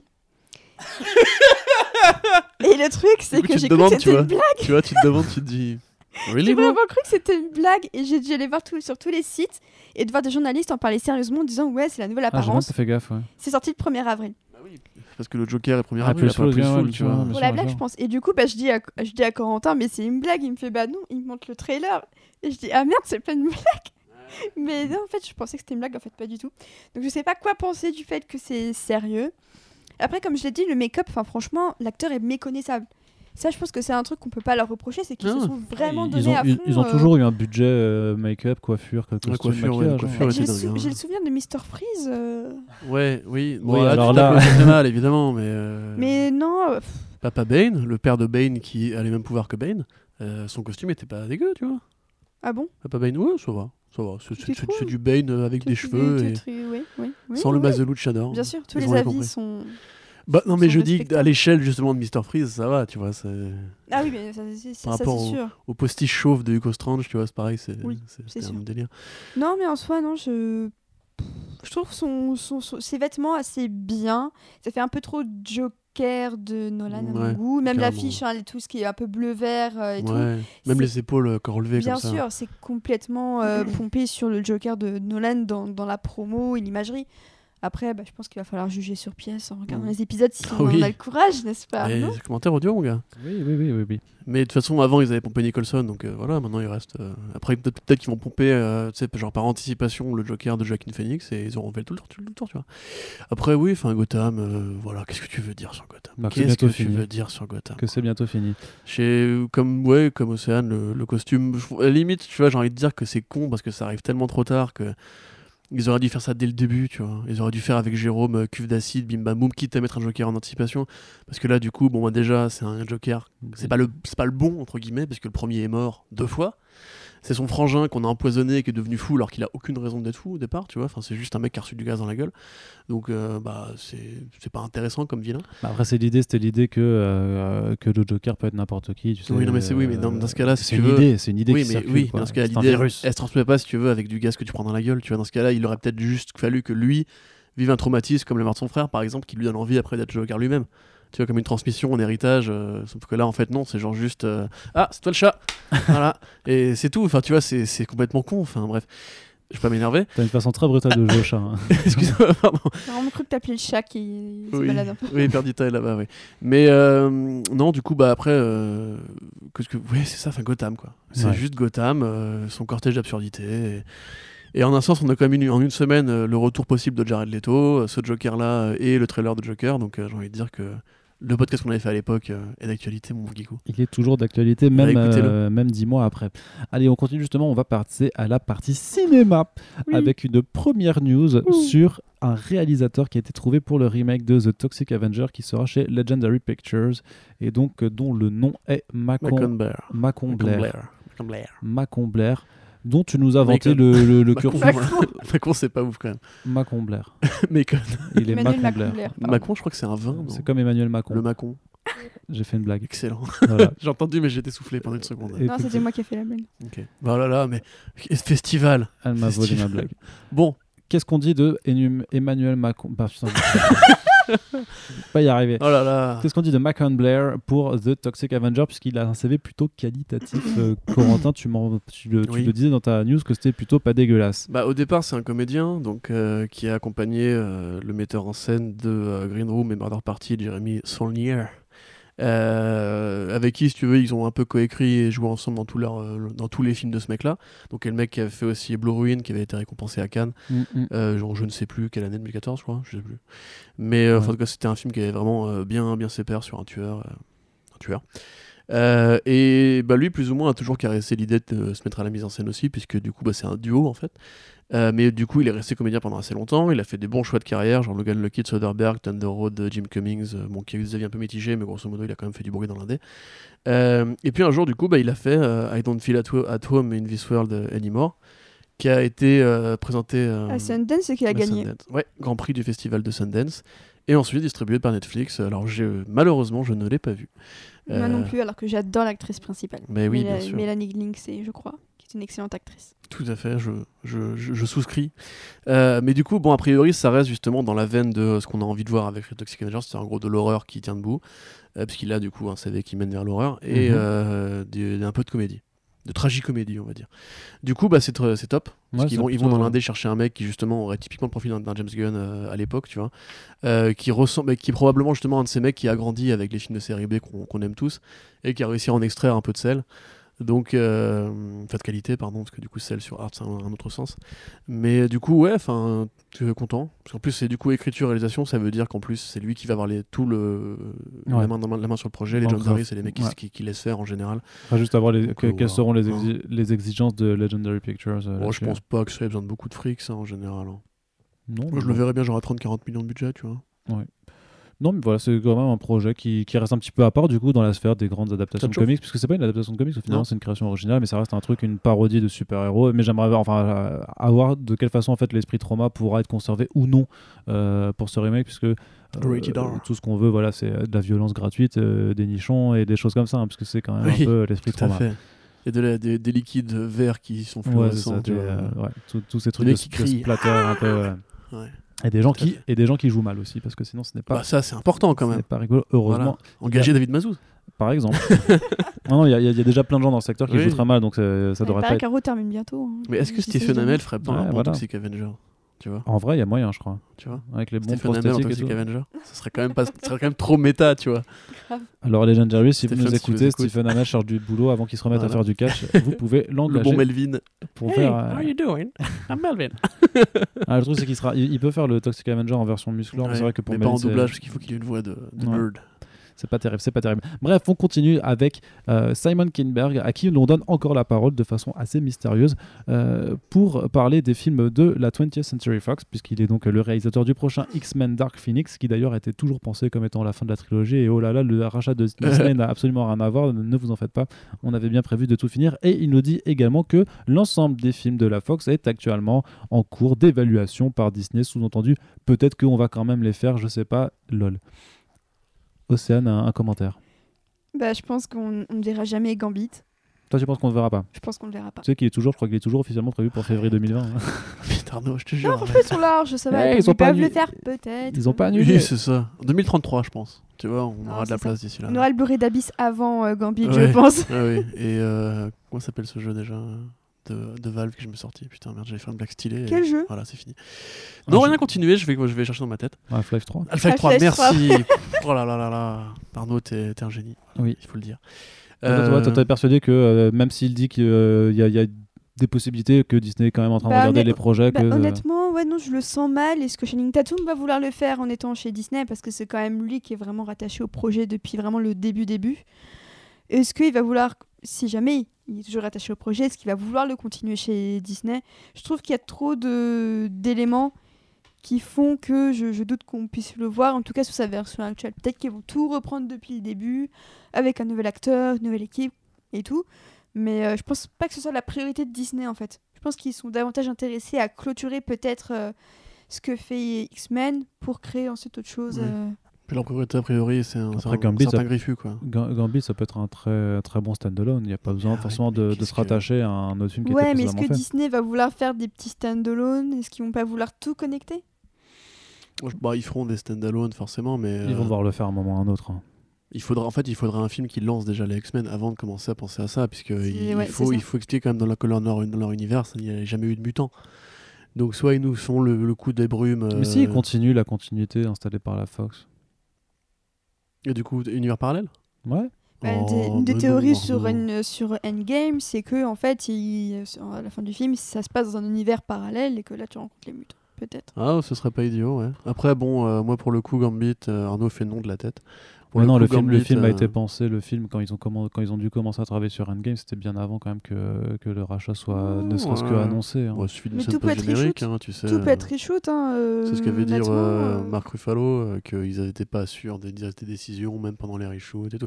Écoute, je dis pas, je- même arrête, de, trois arrête semaines de à- faire des gestes Même bizarres trois avec ta semaines avant la sortie, ils tournaient encore les scènes post-génériques ou je sais plus quoi. Les délais sont vraiment ultra serrés maintenant avec Marvel. Ils font, Non, mais après, je voilà. dis pas qu'ils font tout à la va-vite, mais genre la, Non, la, la, la scène post-générique de Winter, de, oui, de Winter Soldier avec euh, Wanda et Quicksilver avait été tournée je sais pas combien de temps avant, euh, avant mais c'était vraiment un, un délai Mm. extrêmement réduit. Donc en soi, je trouve que c'est c'est- c'est pas impossible qu'au dernier moment il y ait eu des changements. Surtout qu'on sait que James Gunn est parti, qu'il est revenu.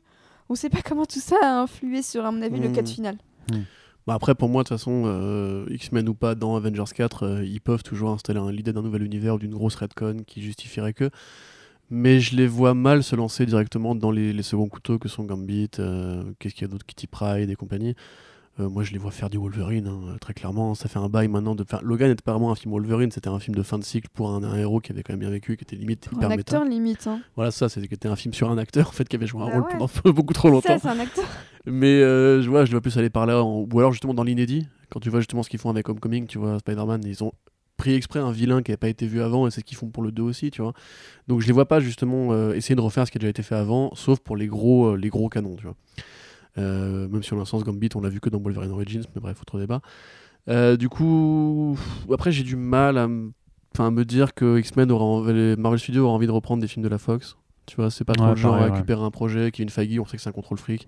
Il aime pas trop récupérer un truc et le continuer et tout. Euh, le, seul, euh, le seul auquel je pourrais y croire, c'est Doctor Doom. Puisqu'on sait qu'ils sont parlé avec Noah Hawley. Alors, ils sont parlé. On a vu des, des, gens sur internet qui disaient que le film allait être écrit pour être dans, dans la MCU. On n'en sait rien. Pour l'instant, il y a absolument aucun truc euh, officiel qui va dans ce sens-là. Euh, Noah Hawley, il est déjà bien, bien occupé par Lucy in the Sky, donc euh, pour l'instant, c'est a priori pas d'actualité. Mais moi, je, en tout cas, je serais content si ça arrive, évidemment. Mais non, je pense que Kingberg fait son Kingberg, tu vois. Il a envie de continuer à parloter. c'est un mec qui, justement, est, enfin, est très corpo dans ses discours, tu vois. Il, il va dire, euh, il va répéter le discours officiel du studio. Et Là, si tu veux essayer de rassurer pour, pour pas que Marvel Studios passe pour le grand Satan qui va Mhm. castrer les projets, que plein de gens avaient envie de voir et tout. Mais euh, non, moi ça me paraît très. Enfin, non. Je, je crois pas que. euh, je me trompe sûrement, hein, mais. Enfin, peut-être. Mais je crois pas qu'il y ait le moins de projets de la Fox qui va être sauvé par X-Men. Ok. Euh, par Marvel Studios, à part justement le film Silver Surfer, mais qui est un autre projet, qui n'est pas le projet de Brian Kevogan. Donc voilà. Ok, très bien. Donc on va continuer à parler cinéma, mais on s'éloigne des plates-bandes de la Fox pour aller du côté de Warner Bros. Là, on fait une petite euh, Ah. incartade avec, alors, surprise, grosse surprise, Jay Courtney qui a incarné Ah Captain merde, je, je croyais qu'on était au bon truc, ok, Non, pardon. non, non. non. Jay- donc Jake Courtney qui euh, incarnait le premier euh, dans le premier Suicide Squad de Captain Boomerang qui nous dit qu'il sera de retour pour The Suicide Squad de James Gunn alors que alors que si tu pouvais éviter tes imitations euh, pourries euh, pendant que je parle ça Je, serait fais, je ferai attention, quand même pas mal bien sûr. donc je disais euh, alors que dans The Suicide Squad justement on nous, annon- on nous annonce un roster qui sera complètement euh, complètement changé avec King Shark le euh, Paul Cadotman et ce genre de, de- Oui, oui, de oui. personnages très bariolés on sait que, que euh, Idris Elba devrait remplacer Will Smith pour Deadshot on sait que Joel Kinnaman ne sera pas là. ne sera pas là. Harley Quinn, elle sera de retour. Donc on nous annonce en même temps un reboot total et puis après on nous dit qu'il y a un des acteurs du premier film qui reprendra son rôle dans, dans dedans. C'est un petit peu bizarre. Et euh, théorie, attention, est-ce que ce serait pas juste pour se faire désinguer dans la première Je l'espère. pre- dans le- En vrai, en, Vous avez senti mon enthousiasme à vouloir que. en vrai, il y a peut-être un gros délire au fait que, que, les- que la première équipe soit de retour au début, se fasse désinguer, puis qu'ils euh, profitent du coup Ça pour. rappellerait un peu euh, G.I. Joe où toute l'équipe euh, du premier film se faisait désinguer au bout de 10 minutes et ensuite il y avait une nouvelle équipe qui prenait un peu le relais. C'était une idée de. C'était la seule idée bien de ce film. Et du coup, s'ils peuvent l'appliquer à Suicide Squad numéro 2, ça peut être. tranquille avec G.I. Joe, toi Attends. Non, bah non, c'était de la merde. arrête, Mais tranquille, ça va, c'est G.I. Joe. Vous espérez, c'est G.I. Joe, c'est un film de, de, De c'est merde, ouais. profond. Bref, attends, Hobbs and Show, tu veux qu'on en parle? Hein? Tu veux qu'on parle de Hobbs and Show De quoi? Hobbs and Show Non. Tu sais, avec Idris Elba en robot qui combat euh, Ça, ah si, ça a l'air ouais, trop bien. ça a Ça, l'air d'être de la merde, ça, ça a l'air nul trop à bien. chier. Ça a l'air peut-être tellement bien. Donc, mais, en, mais en soi, l'idée ouais, de, de, de buter le premier line-up pour le remplacer à quelques, ex- à quelques exceptions près, ça peut être intéressant aussi pour montrer. euh, Enfin, ce serait peut-être un petit peu cynique en mode euh, lol, regardez la première équipe, comment elle se fait buter comme une merde. Ce serait un peu cynique, mais en soi, ça me dérangerait pas. Non, puis après, c'est le principe même de la Suicide Squad, c'est que c'est des gens, a priori, qui sont euh, expandables, quoi. euh, quoi. oui, Oui, mais, mais- ça. mais sauf, sauf Captain Boomerang, justement, qui est quand même avec Rick Flag, l'un des- l'une des seules Ouais, têtes mais qui c'est pour revient ça. à chaque volume. C'est pour ça que une ça reste juste une théorie que là j'ai avancé pour, pour amorcer la discussion, mais en vrai, est-ce que c'est pas la, enfin, la perspective de voir Jay Courtney, là, de genre qui serait le seul rescapé avec euh, Margot Robbie de- du premier Ouais, film, c'est ouais, un peu ouais. bizarre. Que Captain Boomerang, je suis désolée, mais est-ce que c'est ça que vous retenez vraiment le plus du premier? Ah bah non, au contraire, il- moi c'est il- ce que j'ai envie de ne pas revoir, tu vois, avec Il la, peluche rose et tout, euh, Ouais. puis il est ridicule. Clairement. clairement. Captain- Normalement, Captain Boomerang en comics, c'est une ordure, tu vois, c'est... euh, Très raciste et tout et tout. Hein. Ouais, bah, est Dans son, dans son, dans son cut de Suicide Squad, ils ont coupé plein, plein, plein de, de merde racistes qui Mm. disaient à Katana et tout. Donc en soi, Ouais, euh, C'est pas les seuls trucs qu'ils ont euh, coupés, en fait, malheureusement. Oui, mais tu vois, enfin, ils Oui, ont coupé sûr, quand même sûr. pas mal de trucs assez, assez, assez Ouais. chauds. Donc en soi, s'ils virent ce type de personnage qui a juste rien à apporter, mis à part des blagues de merde, honnêtement. Mais euh, le truc, c'est que c'est un personnage. Enfin, c'est un film sur des vilains au départ, tu vois, donc je Mm. peux pas non plus Oui, demander non, aux vilains d'être des, des gens sympathiques et attachants. Boomerang, je, dis, justement. je dis pas d'être sympathique et attachant, mais il y a quand même une limite, quoi. Quand Non, tu vois que tout le matos qu'ils ont coupé oui. à son égard, c'est ce type de blague, tu te dis, mais à quoi sert ce personnage en fait? Ben, Bah, en comics, en fait, c'est ça. C'est un personnage qui est détestable, qui est, qui est entre guillemets, si tu veux. Dans les opérations de la Suicide Squad, donc de la Task Force X euh, sous euh, Strander, c'est des mecs qui vont sur un, un lieu de bataille. Il y a une merde qui, a- qui, qui intervient. Et euh, généralement, t'en as un qui pousse les autres sous le bus pendant qu'ils se barrent, euh, pendant qu'ils sont en train de, combattre. Ce mec-là, en général, c'est Captain Boomerang. Alors en comics, il est pas raciste euh, du tout. t'es sûr de ça mais toi euh, quasiment, oui. Non, j'en ai Je pas. crois que c'est Deadshot en fait qui est raciste. Euh, je suis pas persuadé. C'est Bah, pour ça que le fait qu'il était incarné par Will Smith avait un petit peu fait hausser certains sourcils parce qu'il me semble que ce personnage a justement un background raciste. Ouais, peut-être. Bah, J'avoue que j'ai pas tous les, les dossiers euh, en tête, mais bref, du coup, euh, euh, Boomerang, oui, bah, il est un peu indispensable si tu veux faire un film fidèle. Après, euh, enfin moi, Jack Courtney, qui jouait pas si mal en un sens, parce que Jack- ça, ça reste Jack Courtney, tu vois. Tu peux pas non plus lui demander de. Il faisait le guignol quoi. Ouais, il faisait le guignol, mais au moins il faisait un truc, tu vois. Oui. Que Jack Courtney, l'argent, ne fait pas grand chose, tu vois. Il est juste là à, à faire euh, comme ça. Et je peut-être peut qu'il se prend pour The Rock, je sais pas. Il se dit que ça suffit, tu vois, genre je fronce les sourcils. Mais non, t'as pas de charisme, frère. Arrête, casse-toi. Et du coup, euh, en en soi, moi personnellement, le revoir euh, ne m'intéresse absolument pas. Et puis ça me fait chier parce que vraiment, Peter Safran, le producteur, qui nous dit que c'est un reboot complet. Et après, on nous dit quand même que Harley et Boomerang reviennent. T'es là, ouais, je sais pas pourquoi tu fais ça.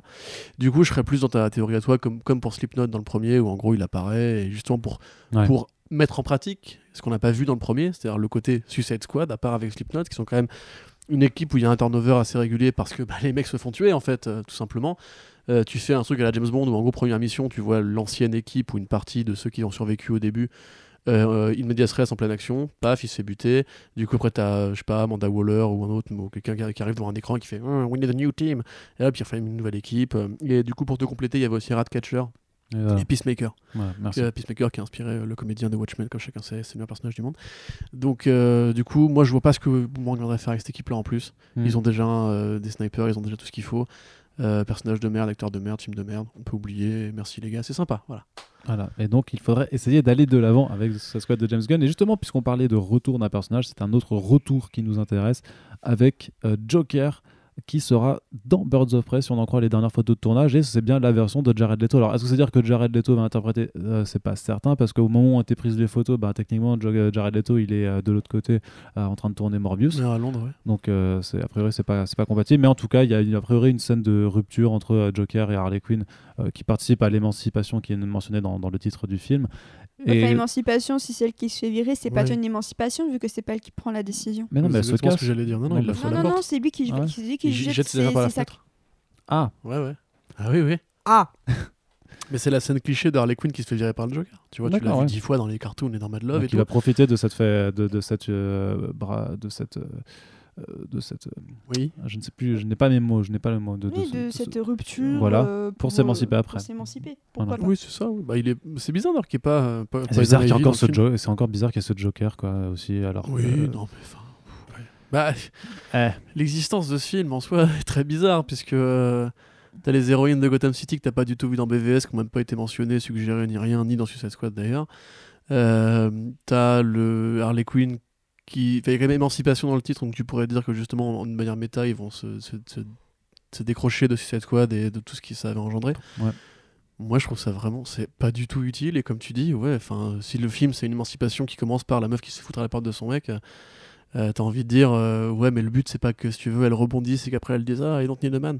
Tu vois, c'est justement que ce soit plus elle qui envoie chier le Joker. Peut-être que ce sera dans le film. Tu peut-être Mm. qu'elle enverra Oui, chier si, Joker. si ça se trouve, c'est juste, euh, serait juste un montage où on voit leur relation chaotique, euh, il la reprend, il la jette, il la Mm. prend, il la jette. Voilà, ça, peut- ça peut être ça, mais, mais en soi, si vraiment c'est ça leur émancipation, bah, qu'ils revoient la définition du terme parce que c'est pas ça du tout. quoi. moi ça me fait juste marrer sur la perspective de pouvoir revoir Jared Leto du coup dans le rôle Ouais, Ah je, ouais, je sens le coup de la doublure ou alors son visage sera De masqué. euh, je, je sens vraiment Ouais, le truc Ouais, arriver. c'est- bien, c'est bien possible. mais ils vont en faire un coup à la Shazam C'est d'autant plus triste parce que quand même cette scène de rupture bah, Joker Harley qui est au départ une scène de cartoon, hein, qu'on se le rappelle parce que Paul Dini fait des cartoons au départ. Moi, franchement, euh, une Harley sans le costume classique qui se foutre à la porte d'une maison de Los Angeles en mode euh, le foyer à cartel par un Joker avec un gilet violet et une chemise de mafieux euh, italien.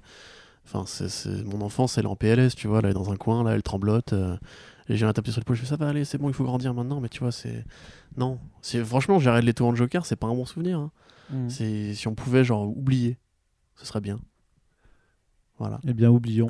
oublions Oublions. donc, euh, oublions ce Joker et passons de nouveau du côté de Marvel Studios, puisque en surprise de nouveau, en fait, euh, pour fêter l'ouverture des, des précommandes de billets d'Avengers Endgame, Marvel Studios a dévoilé une forme de mini trailer d'une petite minute, mais qui réussit en une minute à en montrer beaucoup, beaucoup plus que ce que les deux précédentes bandes annonces en 4 minutes avaient fait.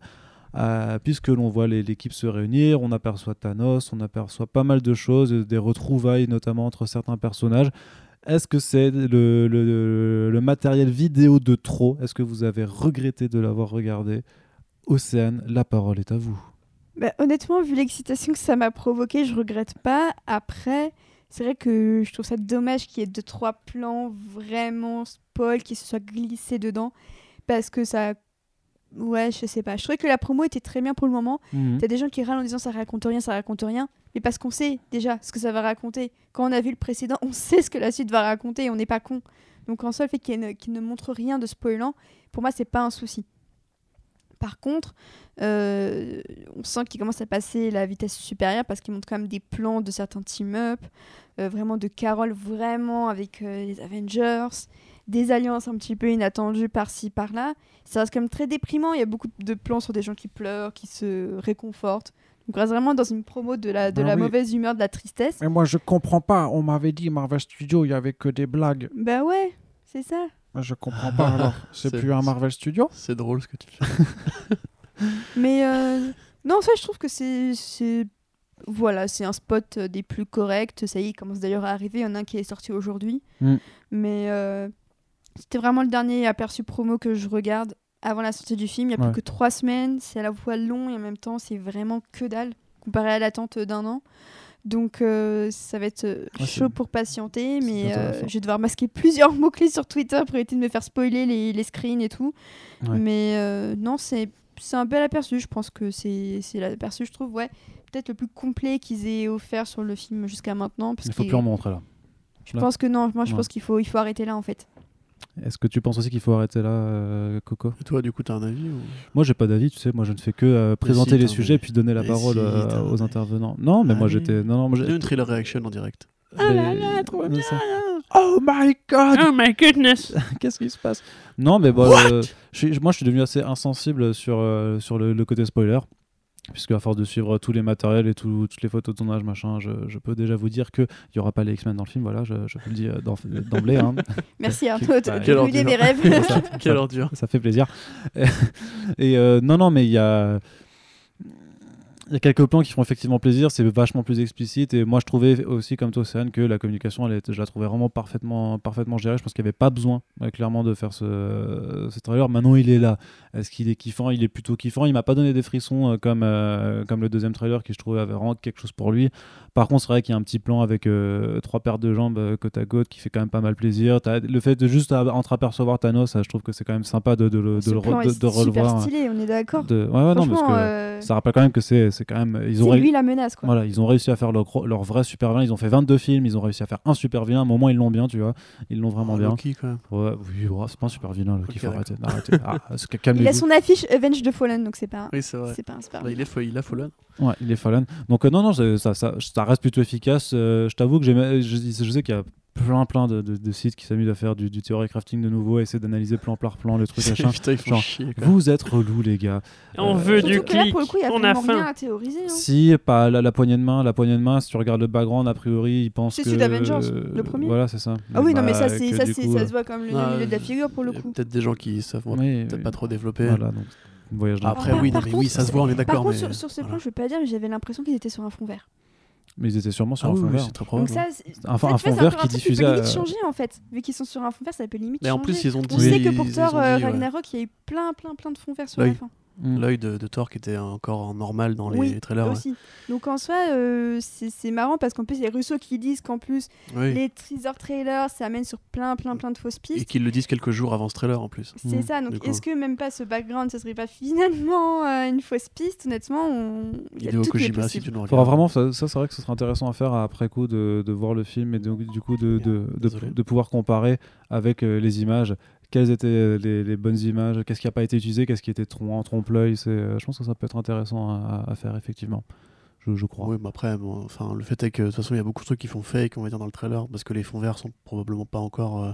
Puis c'est pas fait, c'est pas fait pour adresser sur un petit écran, tu vois. Le, le film est terminé. hein. Oui, non, je Ouais. sais, mais tu vois ce que je veux dire. Enfin, les- le... il se peut aussi qu'il y ait des trucs qui fassent fake et que nous, en fait, tu vois, on dise juste Ah, c'est moche, regardez, c'est forcément, c'est forcément faux, en fait, ce serait peut-être juste moche, tu vois. Mm. Du coup, moi, j'ai- j'éviterais ouais. voilà, j'éviterais ce Oui, genre c'est pas d'exercice. impossible, mais je pense que tant qu'on n'aura pas vu le résultat final. Mais de toute euh, façon, voilà, c'est ça. Il faut maintenant, euh, c'est comme, le endgame. comme- comme tu We dis, are in the euh, endgame now. comme tu dis, il faut, il faut plus rien montrer maintenant. Enfin, tu vois, il faut juste euh, Après, premières il devrait y avoir un minutes. final trailer quand même, hein, c'est possible encore. hein. Ouais, mais est-ce que, Mais tu vois, pour une fois, quand même dans le cinéma moderne où on, ne sait pas tout à l'avance, où on- tu vois, comme on disait pour euh, la dernière fois, c'était Star Wars 5, tu vois, c'est- t'as envie de dire, euh, tu veux pas tout savoir, tu, tu veux découvrir, tu veux te faire Ouais, surprendre. ouais. Comme la fin d'Infinity War était une surprise. Tu Ouais. vois, je, moi, je, on l'a vu en projection presse, autour de gens qui euh, ont applaudi, contrairement à Venom. Oui. Euh, et euh, tu vois, genre la fin, euh, moi j'étais en mode genre, ah ouais, quand même, du coup c'est bien, c'est bien. C'est genre, on pose les baloches, on fait pas un happy end Disney-like et tout. J'étais, ah ouais, ok, bah, t- j'avais pas vu venir, je suis content. Mm. Et du coup, alors que dire? Je suis content aussi. Ouais. Il y a de la symbolique que j'aime bien, la poignée de main, cool, coolos. Euh, le vaisseau, euh, mais encore une fois, voilà, je, je- je sens les fausses pistes en fait, et je sens que ça va pas être de ça que le film va traiter. Euh, mention spéciale à la VF qui a réussi à rajouter une réplique spoiler en plus sur le plan de Thanos. Euh, J'espère que vous ne l'avez pas regardé. J'ai pas Non, regardé. non, non. Alors là, bah, si vous ne, ne la regardez pas, mais en- enfin, c'est pas non plus euh, des mirobolants, tu vois, mais en gros, il t'explique pourquoi Thanos reviendrait, tu vois. Ouais. Et euh, c'est génial, la VF, tu vois. C'est comme dans le premier Avengers, tu sais, où il y avait la, la- la- la blague sur les 10 dollars de Captain America qui avait Ouais. été coupée au montage de la VF, je sais pas pourquoi. Euh, du coup, ouais, euh, chaud, comme l'autre fois. Je vais pas, je vais pas redévelopper. Ouais, euh, ouais, ça, ne change pas. C'est un sentiment qui ne change pas. Et il ne nous reste donc plus que quelques. On est quoi On est le 3 avril Oui. Que trois semaines.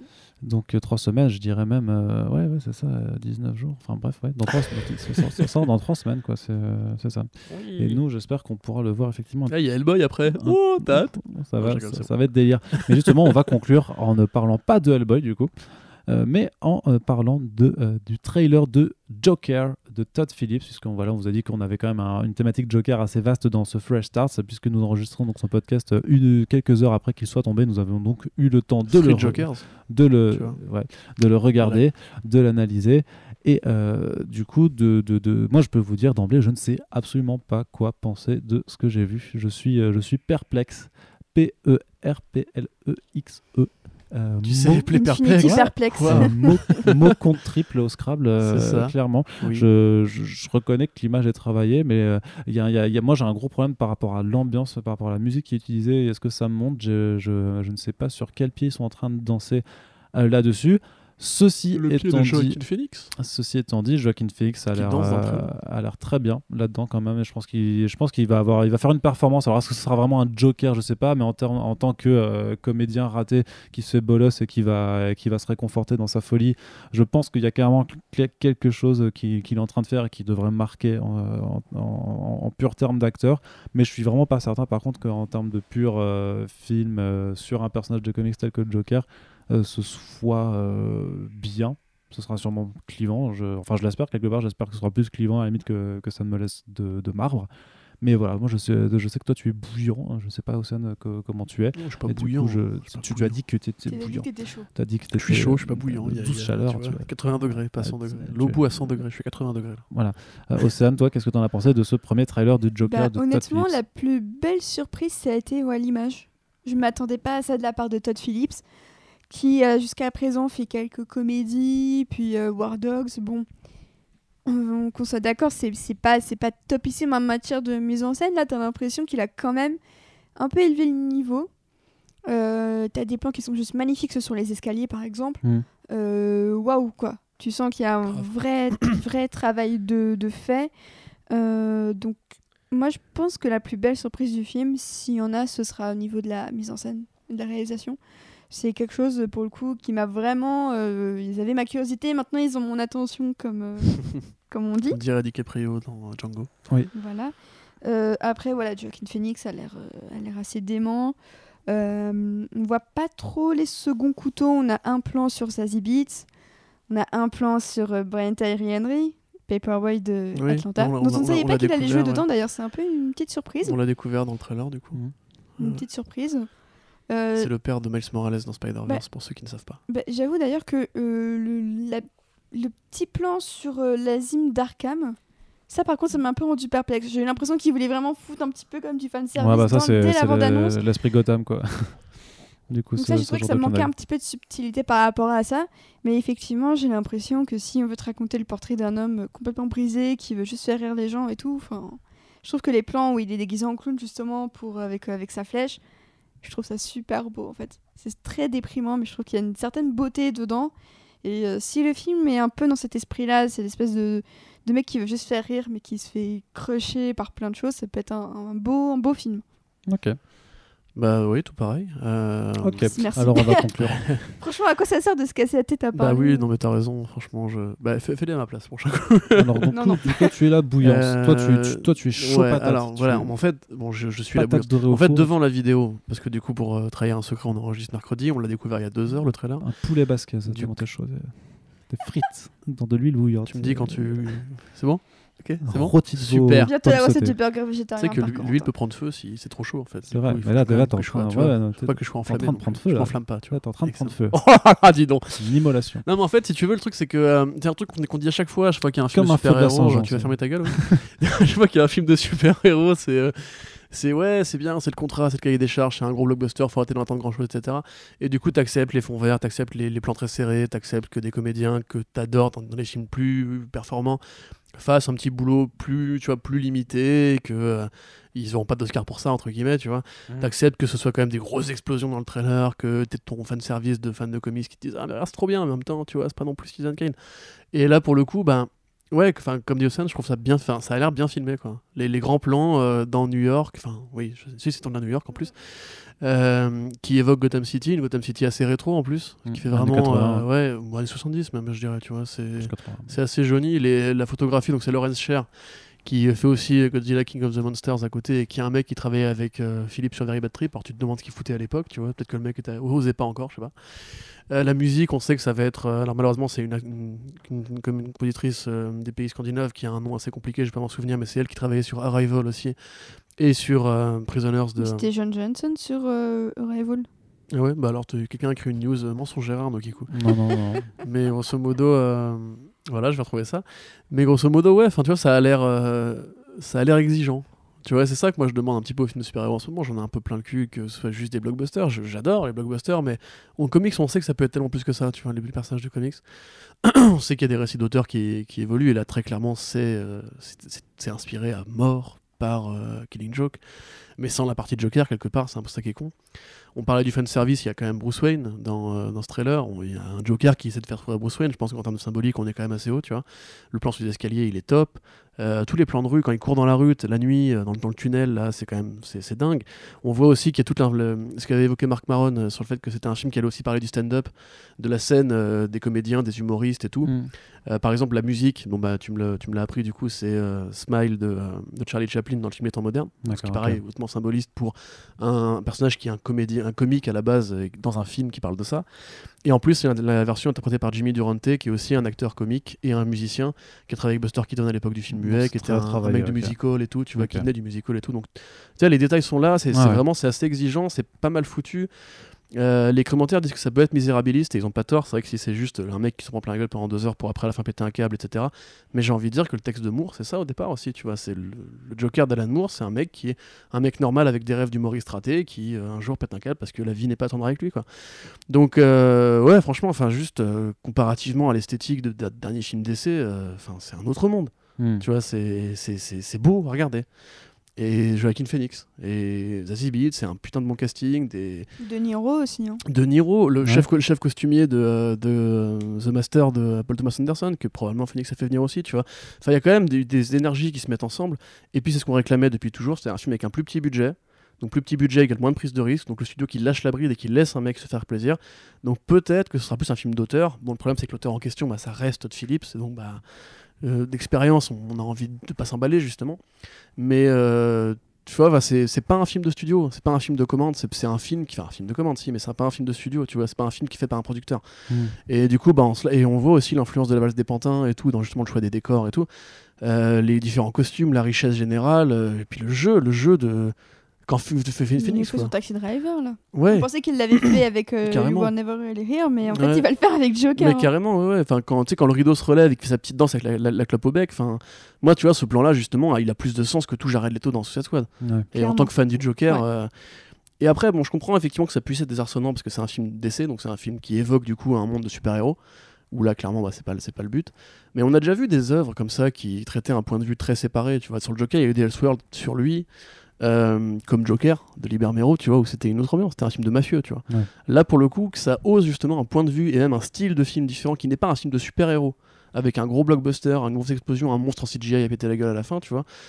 Bah ça me plaît. Et j'espère justement que ce- c'est un, un indice de là où, va, là où Warner va aller avec la franchise Batman, même si on sait que ce sera probablement pas en canon, hein, évidemment, Mhm. parce que le Joker il sera beaucoup trop vieux du coup pour le film de euh, Matt Reeves.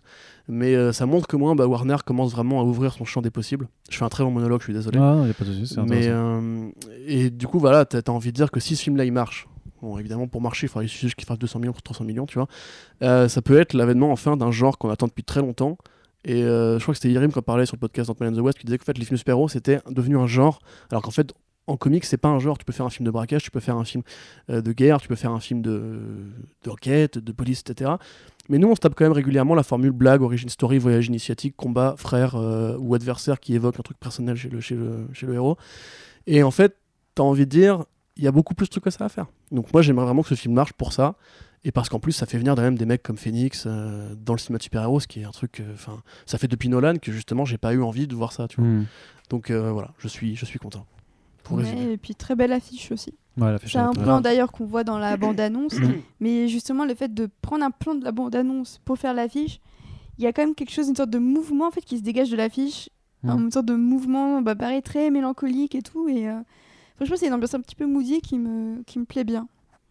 Ok, très bien. Et donc, on est quand même sur un, euh, un bilan très positif. Des- Pour, juste euh, avant oui. que tu conclues, c'est Oui. donc Hildur euh, Guðnadóttir qui, je confirme, a travaillé euh, d'après Arnaud Kikou sur Arrivals The Revenant des Prisoners, qui donc a collaboré seulement. Voilà. Et euh, qui du coup fera la bande son, donc on peut s'attendre aussi à un truc assez, assez quali de ce côté-là. Très bien. Est-ce que, je peux, est-ce que je peux conclure maintenant, du coup? Bah écoute, euh, non, je pas, non, non, j'ai pas envie. On peut revenir sur le Joker de Gotham, euh, Jérôme? Oui, bien entendu. Allez, il est nul Il est nul à chier, putain Merde C'est voilà, donc on va conclure dans- sur les bonnes ondes positives, euh, sur les, les bonnes ondes positives que nous envoie Corentin de façon assez exceptionnelle hein, sur le, le trailer du film Joker de Todd Phillips qui arrivera le 9 octobre au cinéma et c'est déjà l'heure de se quitter euh, pour ce podcast revue d'actualité Ah. Fresh Start. Je le sais, vous êtes bien triste, mais ne vous inquiétez pas, nous revenons très très bientôt puisque comme vous le savez, Shazam est sorti aujourd'hui euh, à l'heure où nous avons enregistré ce podcast et donc nous allons nous réunir avec un, un invité que l'on aime beaucoup. euh, qui n'est pas sigriste. et du coup, je dis un invité supplémentaire, puisque Océane sera également de retour. Et donc, Bon, Est-ce que c'est vraiment une invitée? Euh, c'est les régulières, tu sais, c'est- c'est c'est les regulars euh, dans, dans, dans les séries, tu vois, c'est c'est ce qu'on appelle C'est un- aussi une, source régulière pour des news euh, qui tombent en breaking. Et du coup, on, donc on se retrouve très bientôt pour le podcast Shazam. Bien entendu, il y aura du Fresh Start, il y aura du Super Friends, il y aura du, euh, du The Pulse peut-être. Hein, je le balance comme ça, je sais pas, mais Ah, du- moi, ah, du The Pulse Ouais, en Quoi avril. Eh oui, eh eh oui, ça arrive en avril, vous inquiétez pas, c'est sûr. sur le journalisme culturel. Exactement, ça va se lancer. Et du coup, bien sûr, Avengers Endgame à la fin du mois, euh, on est ultra bouillant. On vous remercie une fois de plus de nous avoir écoutés et de nous soutenir. N'oubliez pas que le plus important à faire avec ce genre de podcast, ce n'est pas seulement de l'écouter, de le kiffer, parce que ça vous le faites naturellement, mais c'est aussi de le partager sur les réseaux sociaux pour le faire vivre. C'est ce dont nous avons besoin euh, pour continuer à faire ces émissions. On apprécie bien sûr tous les commentaires et les retours euh, sur le site ou sur les réseaux sociaux également. Et merci Océane d'avoir été là. Merci Arnaud et Corentin Voilà. pour l'invitation. Si vous aimez les bouquins et les films adaptés de bouquins et les films adaptés de Lego, vous pouvez découvrir The Lemon Adaptation Club sur euh, Twitter et sur SoundCloud. Exactement, on vous met le lien euh, sur euh, l'article et on vous donne donc rendez-vous très bientôt pour les prochains podcasts sur comicsblog.fr. Salut, Salut Salut Eh les gars, salut hein.